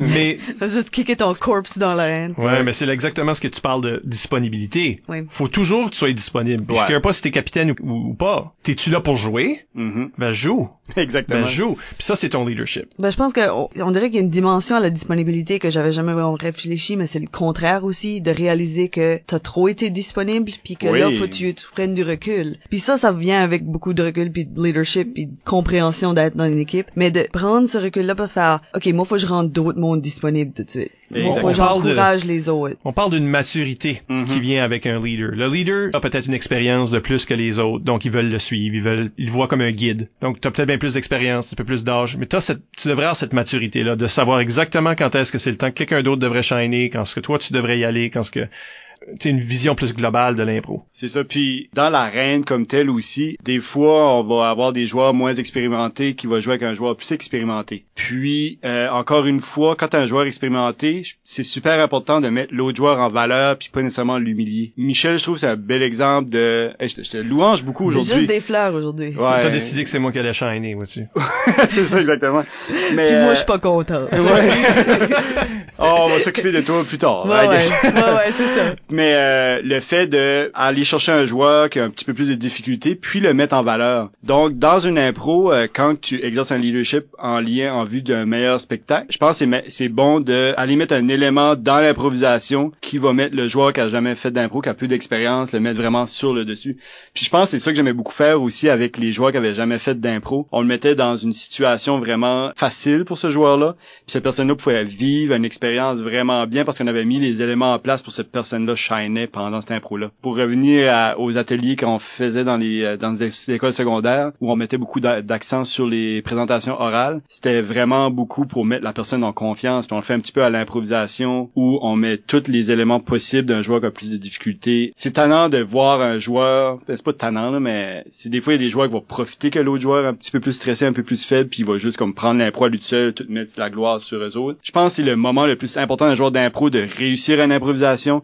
C'est un moment incroyable, c'est ça que tu vas accrocher les joueurs d'impro. Les premières pratiques pour euh, la nouvelle année en tant que l'équipe au niveau secondaire, les premières pratiques étaient tout le temps pour mettre les improvisateurs qui avaient jamais mis, qui avaient jamais mis les pieds dans l'arène, les mettre euh, en confiance, puis les faire shiner. Ça fait qu'on faisait beaucoup des pratiques que le, le moule était déjà un peu établi. Ça fait que c'était presque impossible de faire une mauvaise impro. Ça fait c'était un petit peu de l'impro dé- dirigé, mais le, le joueur ressortait de la pratique. Waouh, ouais, je suis bon à l'impro, je suis capable de faire de l'impro. Je vais retourner. Puis là, on augmentait la difficulté au cours de l'année. Juste bâtir cette confiance-là, puis c'est, comme tu dis, l'expérience positive qui vient avec réussir puis être valorisé. Ça encourage ça c'est les personnes pour là, comme tu dis, monter le niveau après, Ouais. essayer des plus gros défis puis leur donner la piqûre de l'impro, bon, souvent. Ouais, parce que t'as dit le mot magique de l'impro qui décrit toute l'impro, c'est la confiance. Mm. C'est bizarre comme euh, les, les dernières années au ZEB, j'arrivais au ZEB, puis ma confiance était zéro, puis c'est ça que moi, la rouille égale à la confiance. là. On a encore tous les mêmes instincts, tout ça, ça, c'est ça, y a pas de problème avec ça, mais le fait d'avoir perdu la confiance au lait, c'est difficile à ramener cette confiance-là. Puis cette année, j'ai fait beaucoup d'impro pour essayer de ramener un petit peu cette confiance-là pour arriver dans l'impro puis dire des choses. Ah ouais, ça va être ok, ça va être ok. Puis là, d'avoir cette appréciation-là euh, de ses pairs puis du public, c'est en tant que leader, je pense c'est important d'essayer de faire monter la confiance de tous les joueurs qui t'entourent. Martin Légère sur Facebook, euh, prenons une question ici, dit euh, étant un leader, quoi faire quand un joueur de ton équipe ruine ton impro? Donc, On parle de joueurs Ouais. peut-être plus faibles, tu sais, toi t'es dans une impro, tu sais, un joueur avec peu d'expérience Ou peut-être. peut-être un joueur très égoïste qui, Oui. qui, qui prend pas la peine d'écouter. tu sais. Quelqu'un ruine ton impro. Toi t'es un leader, qu'est-ce qu'on fait? Je pense que c'est important de... Mon grand truc, c'est prendre un élément de ça puis essayer de tout ramener à un élément vraiment précis. Je dois avouer que souvent, ça m'affecte. Un joueur qui... Parce que j'ai un exemple vraiment concret de la ligue, que moi et Anne-Marie Bernier, on faisait une mix que j'adorais. On était dans euh, un chalet, euh, il y avait une avalanche qui a été sur le chalet, puis on était pris dans le chalet. Puis c'était vraiment une impro intense. Il y a un joueur qui est rentré, puis il a dit euh, Je suis un pingouin, j'ai chié dans votre porte ». oh non. Puis ça, ça m'a, ça m'a détruit complètement. Puis euh, en fin de compte, j'ai seulement ignoré le fait qu'il avait fait ça. Puis on a juste continué notre impro. Mais le pingouin est revenu tout au long de l'impro. Oh. À la fin, fallait comme l'intégrer dans. euh, Je pense que c'est ça, c'est quand il y a quelqu'un qui détruit un peu, mais c'est essayer d'intégrer des éléments parce que dans toute chose tu peux tout temps trouver du positif dans toutes les choses dans la vie. Euh, je pense vraiment je suis vraiment un croyant de ça il y a du positif dans tout. C'est aller chercher le positif de qu'est-ce que le joueur disons Destructo a donné puis aller chercher cette petite chose là puis la ramener dans l'impro puis garder cet élément là pour avancer avec ça dedans. Je pense que c'est vraiment ça qui est le truc c'est aller chercher ce que t'as aimé puis continuer là-dedans. Puis ça, est-ce que c'est strictement en jouant ou par la suite, euh, quand tu parles avec ce joueur-là, si par exemple on debrief en équipe ou quelque chose, il y a une façon d'aborder aborder ce sujet-là avec quelqu'un sans que ça soit agressif? Oui, puis je pense que c'est important de le faire parce que la personne, disons qu'elle elle a voulu bien faire, je suis sûr, elle voulait donner un bon spectacle. Ça fait, j'ai été en parler par la suite, puis c'était un joueur de l'équipe adverse, puis euh, j'ai dit, euh, j'ai trouvé ça dommage que t'as apporté cet élément-là parce que t'as as brisé un peu le, le mood de l'impro. Lui avait, il comprenait pas vraiment que différentes impros pouvaient avoir un mood. Ça fait, dans cette discussion-là, on a pu comme élaborer là-dessus que des fois tu vas avoir un, un mood beaucoup plus lufoque, des fois beaucoup plus dramatique, des choses comme ça. On a eu un grand apprentissage tous les deux à discuter sur le fait que différentes impros avaient différents feelings qu'on veut respecter, puis des fois quand t'apportes une, une nouvelle tangente qui peut briser un feeling, ça peut gâcher un impro. Ça fait que on a eu une discussion en elle, j'étais pas enragé après lui. En dedans, j'étais comme ah t'as gâché une- une- nos bonnes impros cette année. Overall, c'est on a tout appris de ça, puis c'est bien. Je pense que aussi on, on a une responsabilité en tant que joueur plus vieux, quand on est des vétérans, de justement là, moi j'ai toujours trouvé ça important d'aller parler un peu d'impro avec les recrues. Oui. Puis des gens qui étaient peut-être pas bons là, tu sais dans, dans mes années dans l'ICUM, tu remplissais les bancs là, presque tout le monde faisait la ligue, etc. Donc il y avait des gens là-dedans qui jouaient leur un ou deux impros par match. Ils aimaient être sur le banc. Je pense qu'il y a beaucoup de il voulait être dans la gang. Il voulait être dans puis même là, tu sais, il se sentait beaucoup à l'écart, il jouait très peu, euh, il était pas en train de s'améliorer, il y avait pas comme les, les bases que ça aurait pris. Mais si jamais personne leur parle, c'est ça qui arrive. Les gros joueurs se tiennent ensemble, Ouais. parlent pas avec ces joueurs-là, fait que ces joueurs-là sont jamais en train de se sentir valorisés, tu sais. Si tu vas parler avec eux autres, puis tu leur donnes, tu leur dis, tu sais, un, un bon mot de temps en temps, une, un- compliment de temps en temps, un petit conseil de temps en temps, puis c'est très apprécié de ces joueurs-là, puis là c'est là que tout d'un coup ils se sentent Plus confiant. plus confiants puis qui peut-être qu'ils vont s'améliorer en faisant ça mais on a une responsabilité en tant que tu sais moi je veux pas qu'un kid vienne me dire comment jouer là c'est pas vrai je Non, veux, je veux moi, ça je veux aussi. ça, moi aussi. je veux ça aussi mais tu sais peut-être qu'un vétéran pourrait penser ça Ouais. mais pour le jeune joueur qu'un vétéran l'approche puis lui dise des choses c'est important qu'est-ce que tu leur dis parce que les autres te voient comme une idole les autres te voient comme quelqu'un qui était là bien avant eux C'est autres intimidant. puis ils peuvent t'admirer, tu sais, peut-être, à tort et à travers des fois, mais fait que quand tu leur dis quelque chose, ça a du poids. Il Ouais. faut que tu saches ça. Fait que la chose que tu leur dis, elle est mieux d'être positive puis constructive, parce que ce que toi tu dis, ça a une importance pour eux autres que toi tu réalises pas. Puis là, tu fais le sandwich. Un positif, un négatif, puis un positif. C'est Gestion ça. 101. C'est ça que c'est. Ouais. Ben, je, je trouve ça intéressant qu'on on a parlé, on a touché un petit peu sur ça que la dynamique entre des joueurs ou entre des gens de différentes expériences euh, d'impro.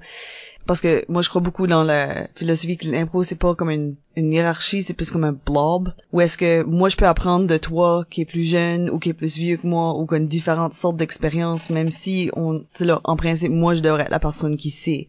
Ouais. Juste à avoir, comme tu dis, avoir cette discussion-là avec un autre joueur qui est plus jeune, qui se voulait donner conseil à cette personne-là, ben ça devient une discussion. Puis à travers la discussion, tu réfléchis sur des affaires que peut-être toi t'avais pas réfléchi tant que ça dessus. Puis t'apprends à travers ces interactions-là. Fait que même s'il y a quelqu'un plus jeune, tu peux quand même apprendre beaucoup de ça. Je pense qu'en impro respecte beaucoup ça, parce qu'on on apprend des arbitres, mais les arbitres apprennent des questions des jeunes qui qui sont jamais fait poser ça. Puis à cause de ça, tout le monde a une part importante dans le discours. Puis euh, je pense que l'impro est vraiment avant-gardiste pour ça parce que même dans la société en général, je trouve il y a un, un retournement euh, général que les jeunes sont leur opinion est plus acceptée qu'elle était avant. Avant, t'avais t'as totalement raison que si t'es plus vieux, tu connais plus que le jeune. Mais même en impro, moi j'ai vraiment comme toi la philosophie que tout le monde apprend de parce que veux, veux pas un jeune a la vision de, de la vie différente de toi puis cette vision là tu la comprends pas. Ça fait pour la comprendre faut que tu interagisses avec puis tu vas comprendre un- une idée différente puis à l'impro justement je trouve par génération d'impro on a des styles d'impro assez euh, spécifiques. Puis veux, veux pas en tant que vieux joueur d'impro des fois je comprends pas justement cette nouvelle vision des choses là puis c'est important de jaser puis être à l'écart du jeu. Je trouve c'est un petit peu difficile de revenir dans le, le jeu justement puis jouer avec des plus jeunes ben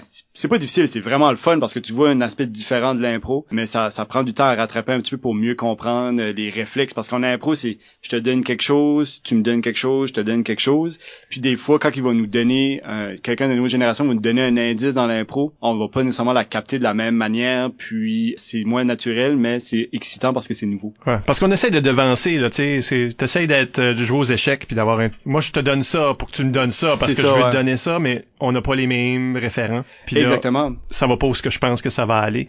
Puis je pense qu'il faut rester ouvert à ça. Puis c'est excitant, pas frustrant. Exactement, ouais. Mm. Tu sais. Puis Manu, t'as raison, ouais, c'est tous les référents culturels. euh, moi, je vais faire des jokes des années 90, mais le jeune de 18 ans va rien comprendre. Qu'est-ce que, pourquoi moi, je l'ai fait comme ma meilleure joke de ma vie, là.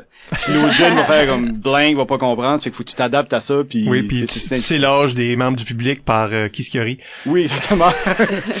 Basse Levesque sur Facebook demande euh, comment est-ce qu'on trouve sa place dans une équipe ou une ligue? Bonjour Jean-Sébastien. En fait, euh, je trouve c'est euh, un- une problématique de l'impro en fait ça. C'est une activité comme je disais qui est tellement le fun puis tellement euh, spéciale, mais l'impro apporte souvent des clics. Puis je pense c'est comme sans le vouloir, ben, même je suis persuadé que c'est sans le vouloir. On est tellement intense dans notre discipline, ça fait que quand quelqu'un essaie de rentrer dans ce regroupement-là, c'est très très difficile. Mais les trucs pour rentrer là-dedans, ben en tant puis Mike, tu l'as tu l'as l'as dit tantôt, euh, en tant que leader qui est déjà dans la ligue, je pense que c'est important d'aller avoir des discussions un à un avec les nouveaux joueurs pour voir leur intérêt, voir qu'est-ce qu'ils aiment, puis justement leur donner cette confiance-là à l'intérieur de l'impro pour qu'ils puissent s'intégrer. Puis si on est un nouveau joueur, je pense que c'est juste justement prendre les devants puis aller jaser un à un pour apprendre à connaître plus les, les gens séparément, puis pas nécessairement les gens dans un groupe. Parce que surtout à l'impro en, en groupe on est comme des piranhas là comme euh... non t'as t'as pas quelqu'un qui est pas dans le groupe il va se sentir souvent euh, re- rejeté ça fait je pense c'est important d'aller faire du one on one apprendre à connaître les gens séparément puis là tu vas devenir un piranha avec, avec Je pense faut, faut comprendre que euh, oui, non seulement on laisse pas personne. en, en nous autres aussi on est tout rond. Ouais. Mais euh, juste parce que tu On est intense, c'est de ça. l'intense, puis c'est Ouais. de l'honnêteté intense souvent. Oui.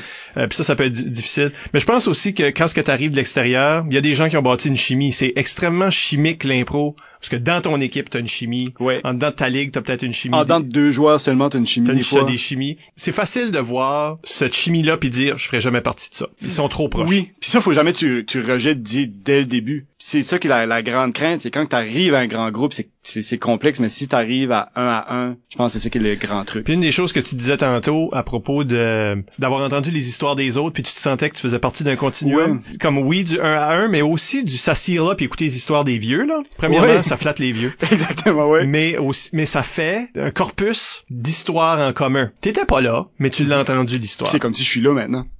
Ouais, puis là t'étais plus sûr, t'étais-tu Ouais. là? Oh, mais moi, j'ai plein d'histoires d'anciens que je sais comme j'étais-tu là? Là?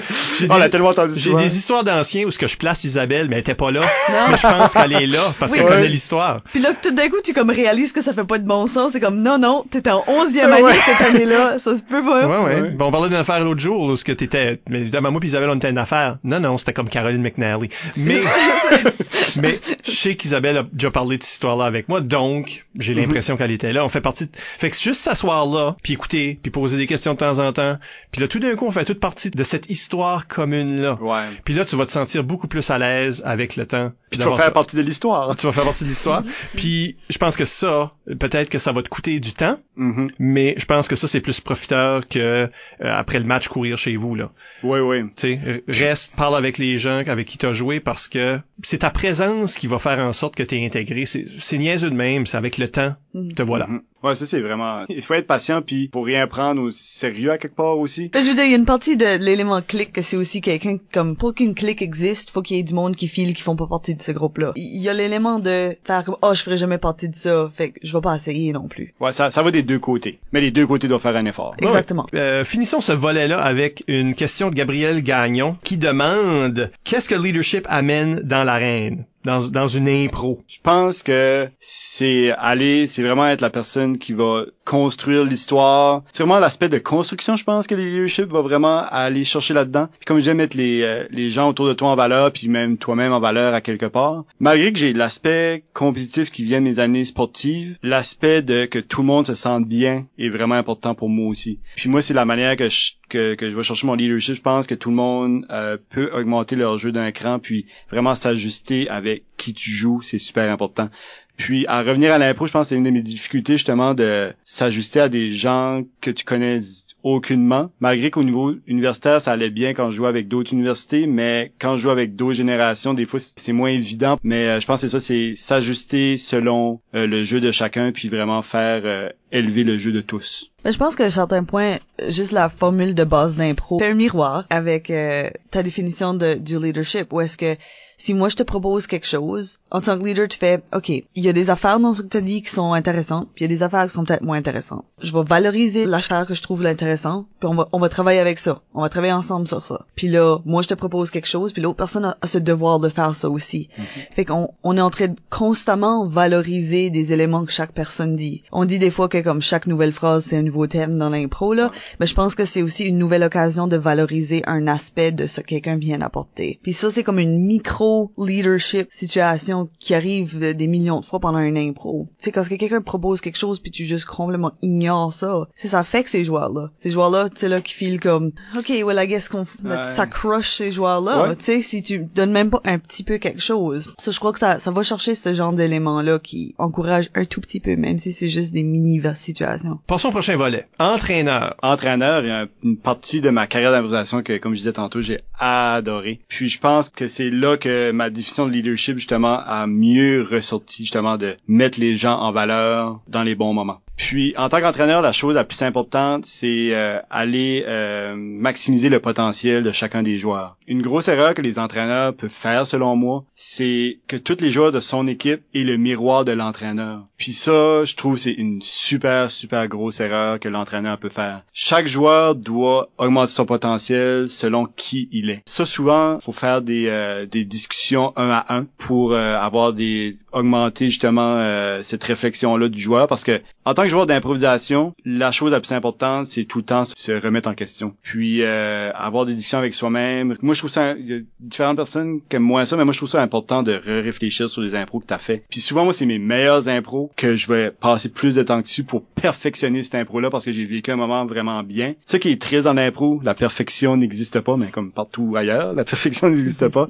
Mais dans l'improvisation, même ta meilleure impro, elle aurait pu être meilleure. Ça fait, je trouve, c'est c'est bon de réfléchir à ça. Pour revenir entraîneur, euh, euh, c'est avoir ces discussions-là avec les joueurs séparément. Puis, en tant que groupe, je trouvais ça le fun de voir qu'est-ce qui était la faiblesse en tant que groupe. Puis, dans la pratique, c'est créer des euh, créer des situations pour améliorer ces faiblesses-là. Ça fait, euh, moi, j'avais un plaisir fou de m'imaginer des, des, des pratiques pour aller contrer des faiblesses qui étaient une difficulté en tant qu'équipe, puis en tant que, puis même aussi, c'est pour pas mettre la personne qui a une faiblesse spécifique. Puis là, ça vient encore une fois de quand il y a quelque chose qui va pas bien, c'est pas la faute de la personne, c'est la faute du groupe en entier. C'est quand il y avait quelque chose qui allait pas bien, souvent c'était ça venait d'un joueur en particulier, mais on faisait la pratique où tout le monde pratiquait cette chose-là en particulier. Tout le monde ensemble, on s'entraidait, puis le joueur qui avait une difficulté dans un certain aspect voyait qu'est-ce qui pouvait bien aller avec d'autres joueurs de son équipe, puis cette personne-là s'améliorait parce qu'il pratiquait tout le monde ensemble. Puis euh, même des fois, le joueur, dans certaines situations, comme il y a des joueurs qui est plus euh, sensibles à la critique, ces joueurs-là, souvent, je m'apercevais, il fallait pas que j'allais leur dire, comme, t'as une faiblesse là-dedans, va, va travailler là-dessus. Qu'on travaillait en équipe sans qu'elle sache que c'est une faiblesse que j'avais soulignée. Là, tu voyais qu'elle s'améliorait au cours de l'année, puis c'est vraiment, vraiment le fun à voir. Puis là, c'est vraiment spécifique euh, comme idée qui vient me passer par la tête, mais le rôle de l'entraîneur, je trouve, c'est surtout important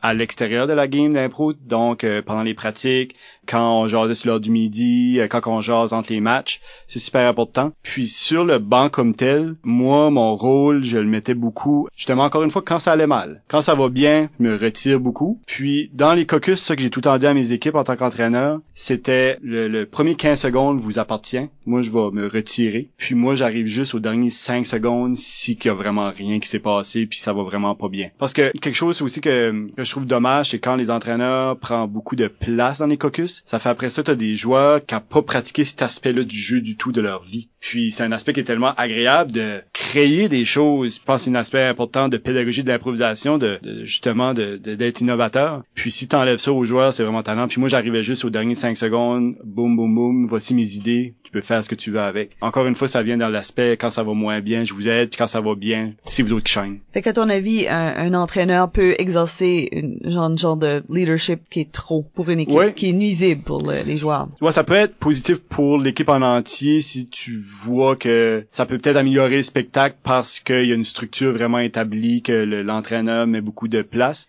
Mais pour chaque joueur individuellement, selon moi, c'est très nuisible pour le développement de l'impro à long terme.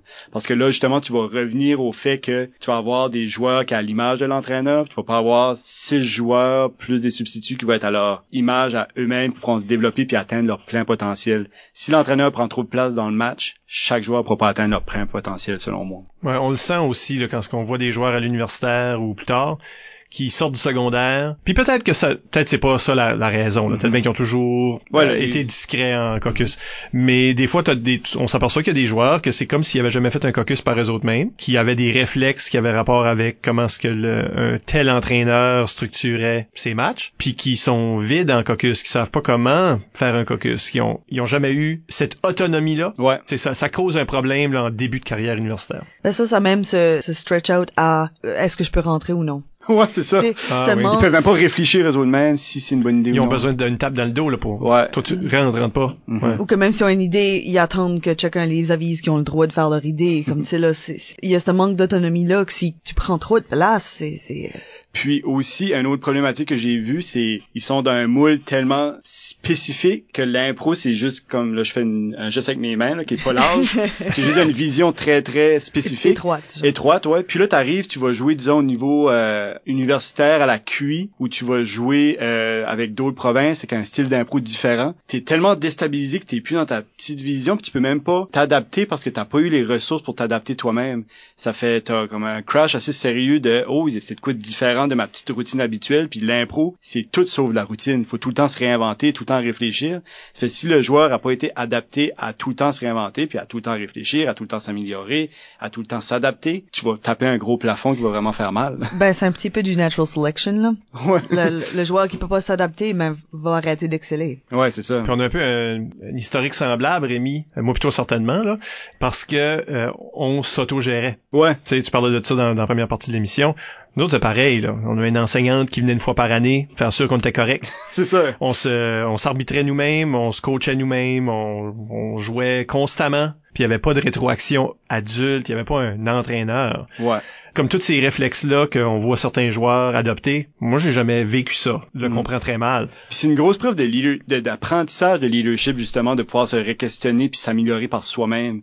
Parce que quand tu arrives sur le marché du travail par exemple, si euh, tu es quelqu'un de pas autonome que ça te prend tout le temps à avoir euh, le ton emploi doit tout le temps faire un suivi, ça vient un petit peu comme l'entraîneur qui dit tout le temps OK oui comme Isabelle a dit à box sur le jeu ou voici ton idée pour faire cette impro là. Mais sur le marché du travail, tu vas avoir des gens qui est vraiment autonome, qui s'entreprend dans tes propres choses.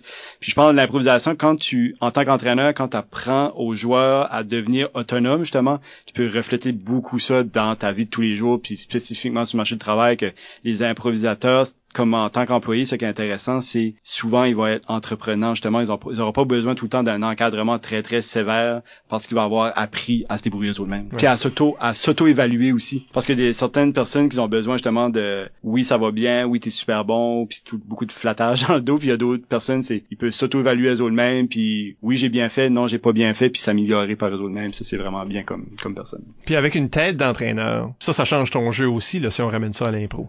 Oui, tout à fait, parce que euh, avant d'arriver en tant qu'entraîneur, mon jeu était vraiment axé. J'étais beaucoup un joueur physique, j'étais beaucoup un joueur euh, énergie pis tout ça. Puis quand j'arrivais entraîneur, j'ai en travaillant sur les faiblesses des joueurs de l'équipe, j'ai travaillé sur mes propres faiblesses aussi parce que il y a des choses je m'avais jamais questionné pour. C'est c'est ça qui est vraiment drôle comme quand t'es entraîneur, tu vas souligner une problématique à ton équipe, puis tu réalises oh les j'ai fait ça comme toute ma vie cette problématique là, j'ai fait cette erreur là comme toute ma vie, puis là tu les réfléchis par toi-même. Puis ça c'était vraiment intéressant parce que là j'étais entraîneur puis j'ai revenu en tant que joueur à la ligue. Puis j'ai changé mon jeu totalement de la licume à la ligue. À la ligue, j'étais devenu la personne qui construisait le plus. J'étais devenu la personne qui apportait beaucoup l'aspect culturel. J'étais beaucoup la personne euh, qui voulait aller à l'extérieur des ch- chantiers battus, des chantiers, des sentiers Sentiers battus, des sentiers battus euh, pour essayer des nouvelles choses. Puis je focusais, comme je disais tantôt, beaucoup sur l'environnement, quelque chose que j'avais pas beaucoup euh, au niveau universitaire, mais au niveau à la ligue, chaque impro que je faisais, je voulais que le public voyait où j'étais. Puis là, en tant que spectateur, c'est la chose qui m'intéresse le plus de voir où l'impro est, puis là, moi, je peux vraiment plus enjoyer l'impro en tant que spectateur aussi. Fait comme entraîneur, ça affecte aussi euh, toi dans le rôle de public. Oui, oui, ah oui, ça c'est ça c'est tout à fait vrai. Avant d'être entraîneur, tu vois l'impro vraiment d'une, je pense que tu vois de l'impro d'une manière euh, juste de ta vision en tant que joueur justement. Mais en tant qu'entraîneur, faut que tu vois la vision des 30 jeunes que tu as coaché au cours de l'année. Ça fait quand tu deviens spectateur, tu peux analyser beaucoup, beaucoup, beaucoup partie du jeu de l'impro, qui est vraiment intéressant parce que dans une game, tu peux focuser sur qui a mieux construit, tu peux focuser sur lui qui a plus punché, tu peux focuser sur lui qui a fait un meilleur environnement, sur les personnes qui a, qui a été le plus euh, amical à l'intérieur de l'impro, la personne qui a exercé plus... En tout cas, c'est super le fun de voir l'impro sur un million de facettes différentes en tant que spectateur, puis apprécier ça. Parce que c'est rendu, ça qui est pas le fun, par exemple, en tant qu'entraîneur, après devenir spectateur, je pense. À l'impro, puis moi, c'est rendu, je riais plus. J'analysais seulement. Ah oui. Je suis assis dans la foule, puis je suis comme, OK, ouais, ça, c'est intéressant. Comme une super bonne joke. Oh, il a bien, il a bien timé, il a bien Mhm. fait. Puis en fait, compte, j'aurais dû rire vraiment fort, puis me laisser aller. Mais j'étais vraiment comme, oh, belle, belle réplique, c'est vraiment bien réussi. C'est rendu que t'es juste un analysateur parce que t'es habitué à être un entraîneur. Moi, je fais la même chose, mais avec applaudir. J'ai été officiel juste un petit peu trop longtemps que là, tu sais, tu veux pas vraiment applaudir parce que tu veux pas avoir l'impression d'avoir un billet ou quelque chose. Mais, mais tout d'un coup, je suis assis en salle puis je suis comme, pourquoi tout le monde applaudit? Oh, je devrais être en train d'applaudir présentement. On dirait que tu Mm. perds ça. Le- je trouve que les publics d'improvisateurs sont des publics difficiles quand tu joues. Ouais, parce qu'ils te donnent pas de rétroaction, puis puis là ça revient encore au point de vue, si t'as pas comme euh, exercé ton propre leadership de te faire une propre rétroaction, ça devient super difficile d'avoir de la confiance. Puis j'ai eu cette réflexion là cette année en fait de euh, pourquoi c'était important de gagner une improvisation dans mon dans ma tête parce que c'était niaiseux parce que en bout de la ligne c'est faire un bon spectacle moi aussi j'adhère à ça. Mais pourquoi que gagner l'impro était si important pour moi en bout de la ligne? C'était d'avoir le OK du public que oui t'as fait une bonne impro Mm. puis euh, quand ta confiance est basse, comme après que t'es revenu euh, de 7 ans pour faire d'impro, si t'as pas ce OK-là de la foule, faut que tu te donnes à toi-même. C'est difficile parce que t'es plus sûr des référents euh, d'impro, que qu'est-ce que le public aime, qu'est-ce que t'as pas d'aime. Faut que t'aies une grande confiance en soi pour euh, te auto-évaluer puis dire oui j'ai perdu l'impro mais j'ai fait une excellente impro. Puis ça c'est des bons joueurs qui peuvent aller à là qu'une grande confiance en soi. Puis à ce niveau-là, quand ta confiance est un petit peu plus basse, le vote va te donner cette confiance additionnelle. Puis j'ai tout réfléchi de ça de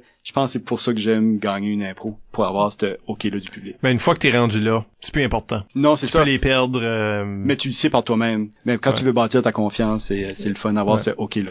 Puis j'aimerais dire, euh, sans, sans qu'on rentre dans le sujet nécessairement, que tout ce que tu dis là à propos d'être entraîneur est aussi vrai pour être arbitre, parce que l'arbitre a une- aussi une fonction pédagogique. Oui. Fait que euh, ça devient équivalent. Parlons du troisième volet, comme citoyen. Comme citoyen, moi j'ai utilisé le mot citoyen, euh, euh, j'étais pas trop sûr. Moi j'ai eu la chance, je dis vraiment la chance d'intégrer l'improvisation dans mon travail. Premièrement, surtout le district scolaire, comme j'ai expliqué tantôt que j'ai apporté l'aspect pédagogique dans l'improvisation pour donner une légitimité dans le système scolaire en entier. Puis quand j'étais à la Fédération des jeunes, un de mes grands travaux c'était faire du lobbying sur différents sujets. Puis c'est sur les recommandations des jeunes en fait que je faisais du lobbying. Avant d'avoir euh, la recommandation d'impro NB du euh, gouvernement, je faisais du lobbying sur un autre sujet qui était une de nos recommandations, je ne me rappelle pas lequel, mais le sous-ministre de l'Éducation à cette époque-là, il donnait du financement à des organismes non officiels pour euh, les faire développer justement. De là, on a été chercher le premier 5000 dollars pour Impro NB qui n'existait pas encore dans ce temps-là, mais qui a permis de faire beaucoup d'ateliers au niveau de la province. Ça, c'était une des premières choses qui a été faite. Après ça, quand il y a eu la recommandation, là, on a vraiment beaucoup plus plongé là-dedans. Puis là, mon travail, c'était vraiment de vendre l'improvisation au point de vue des bailleurs de fonds, qui était une grosse étape de faire des liens entre. Puis là, maintenant, euh, j'ai une compagnie qui s'appelle Cible Consultation, que pour avoir des, des demandes de financement euh, en tout temps sur différents sujets, mais c'est faire le lien entre l'improvisation puis les objectifs gouvernementaux, les objectifs politiques. Puis ça, il a fallu faire un lobbying assez euh, assez euh, fort dans le sens que il y avait pas eu d'argent qui avait été donné en improvisation dans les euh, dans les groupes minoritaires, disons. Ça fait nous, on a fait la première demande, ben, nous, moi, Isabelle, on a travaillé là-dessus euh, dans ce temps-là. Puis on a été accepté pour une demande qui a donné des euh, des sous pour euh, le Nouveau-Brunswick, l'île Prince-Édouard puis Nouvelle-Écosse. On a beaucoup focusé sur le Nouveau-Brunswick parce qu'on était à la Fédération des jeunes, mais il y a quand même des initiatives dans les autres provinces. Puis la demande qu'on a créée a été partagée aussi à d'autres organismes jeunesse au niveau pan-canadien. Comme qu'on avait comme cassé un petit peu le, le côté à Patrimoine Canada de que l'improvisation, oui, va beaucoup aider les langues officielles en situation minoritaire, parce que c'est vraiment une façon de s'exprimer incroyablement, de faire euh, de faire rayonner la francophonie un peu partout. Euh, il y a eu des demandes de financement dans l'impro qui s'est fait un petit peu partout au pays. Puis euh, un bel exemple, c'est au euh, à Colombie-Britannique, il y a eu une grosse ligue qui s'est formée là-bas. Ça a vraiment monté là, il y a maintenant un réseau secondaire vraiment bien formé. Puis là, tu vas voir au jeu de la francophonie canadienne, l'improvisation est solide dans les régions qui ne faisaient pas d'impro du tout auparavant. Dans les territoires aussi, euh, maintenant ils font des, ils ont des ligues d'improvisation au territoire nord-ouest puis au Yukon. Donc c'est toutes des choses que, à partir du fait que on a pu vendre l'idée que l'improvisation était super importante dans les langues officielles, qu'a pu faire développer l'impro au niveau euh, secondaire partout au pays. Ce que je retiens, moi, c'est que c'est un peu ta définition du leadership, où ce que on est généreux avec ce qu'on a. Tu sais, dans une autre formule, quelqu'un aurait pu décider, ben, gardons l'argent au Nouveau-Brunswick. Ouais. Euh, partageons pas ces fonds. Si on veut recevoir constamment du financement, développons juste ici, mais le partage qui se fait veut dire que vraiment ce qui nous est important, c'est n'importe qui qui veut en faire. Puis on n'est pas avare de nos moyens. Ah oui, ben puis aussi je suis en amour avec l'improvisation comme telle. Puis ta si- conjointe c'est ça. Oui, à cause que ma, ma, ma conjointe sait que c'est ma première blonde, ma deuxième c'est Marc Bernier, puis après ça il y a l'improvisation. Mais moi juste troisième. ouais, c'est ça. Ok. Mais Faut dire, moi, je pensais que ta, ta conjointe était la troisième. Ouh, elle va pas être non, contente. non, non, non, non, sort. elle est la première. En tout cas, ça, ça aurait été dans la première partie, mais le fait que Joël fait de l'impro, c'est de quoi qui, euh, qui est vraiment important dans le couple, parce que de comprendre, ça vient tout au fait de comprendre comment c'est intense l'improvisation. Je trouvais que c'était un aspect vraiment le fun en couple, qu'on peut jaser de cette partie-là de notre vie, que quelqu'un pas fait de l'impro, il peut plus difficilement comprendre comment ça a été intense dans ma vie, euh, le parti j'ai fait ça. Mais euh, là, on parlait pour le développement de l'impro au niveau national, puis probablement que ça va développer au niveau international, que là, je vais venir à un autre point dans ma vie, que euh, au jeu de la francophonie internationale. euh, 2021. 2021 exactement, pour ne pas confondre avec euh, les Jeux de la francophonie euh, nationale qui va avoir lieu en 2017. C'est moi sur un comité qui a apporté l'idée de mettre l'improvisation comme un essai. Compétition de démonstration. côté culturel. Ouais. Ça fait que ça, je sais pas si les gens réalisent à quel point qu'il va y avoir, parce que la plupart des pays francophones sont en Afrique. Puis là-bas, euh, l'improvisation n'est pas existant encore. Puis eux c'est beaucoup sur le compte qui est, qui est vraiment fort, mais j'ai l'impression que si l'impro se développe en Afrique, je trouve ça vraiment comme incroyable qu'à quelque part, c'est juste une petite idée autour d'une table quand on a fait, quand c'était la préparation pour faire la pitch pour recevoir les jeux ici, qu'on a lancé l'idée d'improvisation, que là, tout d'un coup, ça se peut que ça va développer partout en Afrique, puis ça va faire une différence, puis l'impro va devenir de quoi de mondial. Juste cette idée-là, c'est pas mal, pas mal cool qu'en tant que citoyen, tu peux faire une différence comme ça dans un domaine que t'adores. J'ai hâte de voir au jeu, euh, voir des pays africains, des pays asiatiques qui vont faire de l'impro avec des Canadiens, puis avec nous ça va être comme fantastique à voir, là. Moi, j'ai vraiment excited. Ah, c'est, c'est Ça, gros. ça sonne vraiment awesome. Puis c'est gros, là. C'est comme, Oui. c'est gros, on va, le Nouveau-Brunswick va développer de l'impro partout dans le monde. Oui, c'est, C'est- on dirait que c'est absurde, ben, Ouais. on, Oui, sait, on ça aurait dû être la job du Québec. Ouh, call out le Québec. non, t'as- mais, non, mais tu sais, là, ça a, Mais tu été, ça a été créé, au là. Québec. Mais c'est pas la première fois que le Nouveau-Brunswick est un exemple. Euh, moi, j'ai souvent des courriels de des gens de la France qui veulent des conseils sur des, là, ou des clarifications de règlements. C'est comme, ah, tu sais.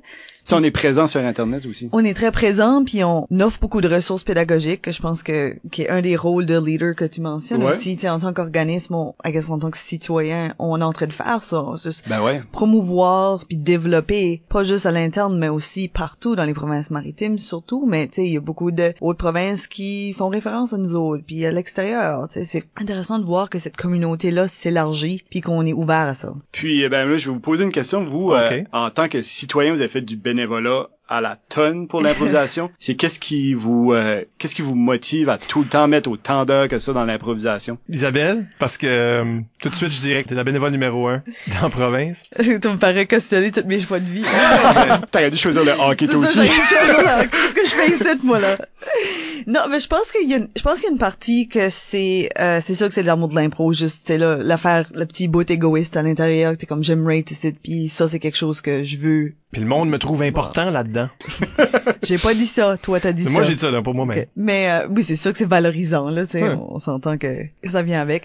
Mais je pense que c'est aussi voir l'impact que ça peut faire sur d'autres personnes. Tu sais, voir que moi, quand j'étais au secondaire, j'étais super quiet, puis j'étais transparente là, au secondaire. Mais de voir voir comment est-ce que moi j'ai évolué comme une personne à travers l'improvisation, puis vouloir donner ce cadeau-là à d'autres mondes plus jeunes, c'est de voir évoluer. Puis tu sais, comme l'initiative de créer le ZEB, tu sais, c'est aussi, ça vient aussi de cette place-là. Ça veut dire comme, je veux d'offrir ce cadeau-là à des adultes qui peuvent pas jouer, de continuer leur cheminement, de continuer leur développement qui, à leurs yeux, pourrait avoir l'air fini parce qu'ils ont pas ces accès-là. So, je pense que ça se veut une affaire de, de développement puis de partager mon expérience avec d'autres. Cette activité-là qui nous a tellement donné, qui nous a formés. Oui. Mhm. C'est pas tout le monde qui est capable de redonner, qui sont dans des positions où ils peuvent faire ça. Mhm. Mais tu sais, on a beaucoup de gens qui sont en enseignement, ben ils redonnent à leur école, Oui. ils deviennent entraîneurs, ils Ouais. l'utilisent en classe. On a des improvisateurs qui, beaucoup d'improvisateurs qui vont dans les médias. Ouais. Ben dans les médias, qu'est-ce qu'ils font? Ils vont inviter des improvisateurs, ils vont développer des improvisateurs comme chroniqueurs, comme ils vont s'entourer d'autres improvisateurs, donner des opportunités. La FGFNB là, avant ton règne, comme C'était- euh, Éric Mathieu Doucette, également un improvisateur. Entre vous deux, Puis là, c'est Marc-André Leblanc aussi. oui, qui est un ancien improvisateur. Euh, entre vous deux, entre vous trois, vous avez tellement donné d'opportunités à des improvisateurs, tellement donné, vous avez créé des emplois pour des improvisateurs. Moi, je m'ai donné des propres emplois d'impro. Je pense que j'étais une des premières personnes payées à faire du stuff d'impro. Probablement. Euh, Jealous. au- au Toi ben, aussi. oui. même- suis totally dans cette liste-là. ouais, c'est ça. on s'est fait donner quelque chose. Ouais. Puis justement, je pense que c'est une des choses qu'on n'a pas vraiment discuté plus qu'il faut, mais en tant que citoyen, après l'impro, je reste quand même, même si je rejoue pas, je reste avec un bagage d'habileté puis d'attitude qui me viennent de ce jeu-là, que j'amène avec moi sur le marché du travail. Que ce soit cette confiance-là, que ce soit le leadership dont on parle, la capacité d'adaptation, être capable de travailler en équipe, capable de travailler tout seul. Tout ça, c'est des choses qui viennent avec euh, le- la formation d'improvisateur Ouais. de dire après que ça, ça m'a pas transformé. C'est faux. De- D'avoir participé à ce jeu-là activement pendant plusieurs années, puis dans des années formatrices, ça m'a changé. Et là, j'y dois quelque chose à ça. Une des premières jobs que j'ai eu d'été, euh, l'employeur avait, j'avais 17 ou 18 ans, l'employeur a dit, je t'ai choisi parce que t'as fait de l'improvisation. Wow. Puis je suis sûr, je suis pas la seule histoire, là. il y a plusieurs personnes, le fait que, oh, il a fait de l'improvisation, ça veut dire c'est une personne qui a acquis un bagage intéressant. là. Ben, c'est-tu pas ça à la base de l'improvisation? Moi, je te donne quelque chose, tu me donnes quelque chose. Je te Ouais. donne quelque chose. À je te- quelque part. C'est, tu sais, c'est, je crois que c'est ingrained dans nos, nos cerveaux, c'est de même qu'on marche. L'impro me donne quelque chose, donc je redonne à l'impro. Wow, guys. Donnant, donnant. Petite dernière question. Ouais. Avant de se quitter, c'est une question d'Olivier Rioux sur Facebook, Isabelle. Oui. Est-ce que t'avais déjà du leadership avant de faire de l'impro ou c'est venu avec? Je pense que tout le monde est, est né avec du leadership, ils font des différentes choses avec ça. là. Mais j'ai vraiment développé un aspect de leadership. Je dirais que le gros de mon leadership, à quoi qu'il ressemble aujourd'hui, est grandement lié à l'improvisation. Puis c'est de là que j'ai développé euh, ma façon de penser. Surtout au début, j'étais un, un joueur-entraîneur en tant que jeune. Ça fait en plus de penser en tant que joueur, penser à, ma, à mon jeu personnel, fallait fallait que je pensais au jeu des autres. Puis c'est de là, je pense que ma manière de, gestionnaire euh, par la suite qui est arrivée est beaucoup reflétée avec ça de faire euh, faire briller les gens autour de moi. Je pense que j'ai vraiment développé ça. Ma, ma façon d'être un leader a vraiment été développée avec l'improvisation qui a pris une grande partie de ma vie euh, au secondaire et à l'université. En résumé, un leader, il est là pour les autres. En résumé, C'est faites de l'improvisation. C'est ça que... C'est ça, gênez-vous pas. Euh, ça sera le mot de la fin, Isabelle. On vous rappelle que vous pouvez nous laisser des commentaires par courriel au improvisationnb@gmail.com, sur le blog d'impro NB au impronb.wordpress.com ou sur les médias sociaux. Nous sommes ImproNB sur Twitter et Improvisation NB sur Facebook. Écoutez tous nos épisodes au complet par l'entremise du blog, iTunes ou YouTube. Encore une fois, merci à Rémi Goupy pour avoir été des nôtres. À la prochaine. Merci Michel. Merci Isabelle. Et à la prochaine pour un autre entretien avec une vedette de l'improvisation.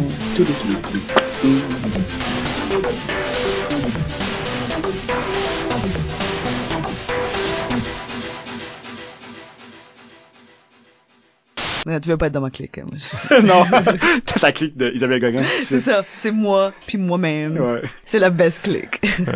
ça, c'est peut-être la saddest affaire que j'ai dit de ma vie. Donne-toi chance. oh, jeez. Parce que si euh, on rit fort, on pleure fort, euh, ça va être dur ses oreilles. Ouais, non, c'est désagréable. Céline Dion sort de ce corps. Euh, Céline Dion. Ça sonnait comme du Céline Dion. Je faisais un ring race de Lord of the Rings. Ah, désolé. Quasiment pareil.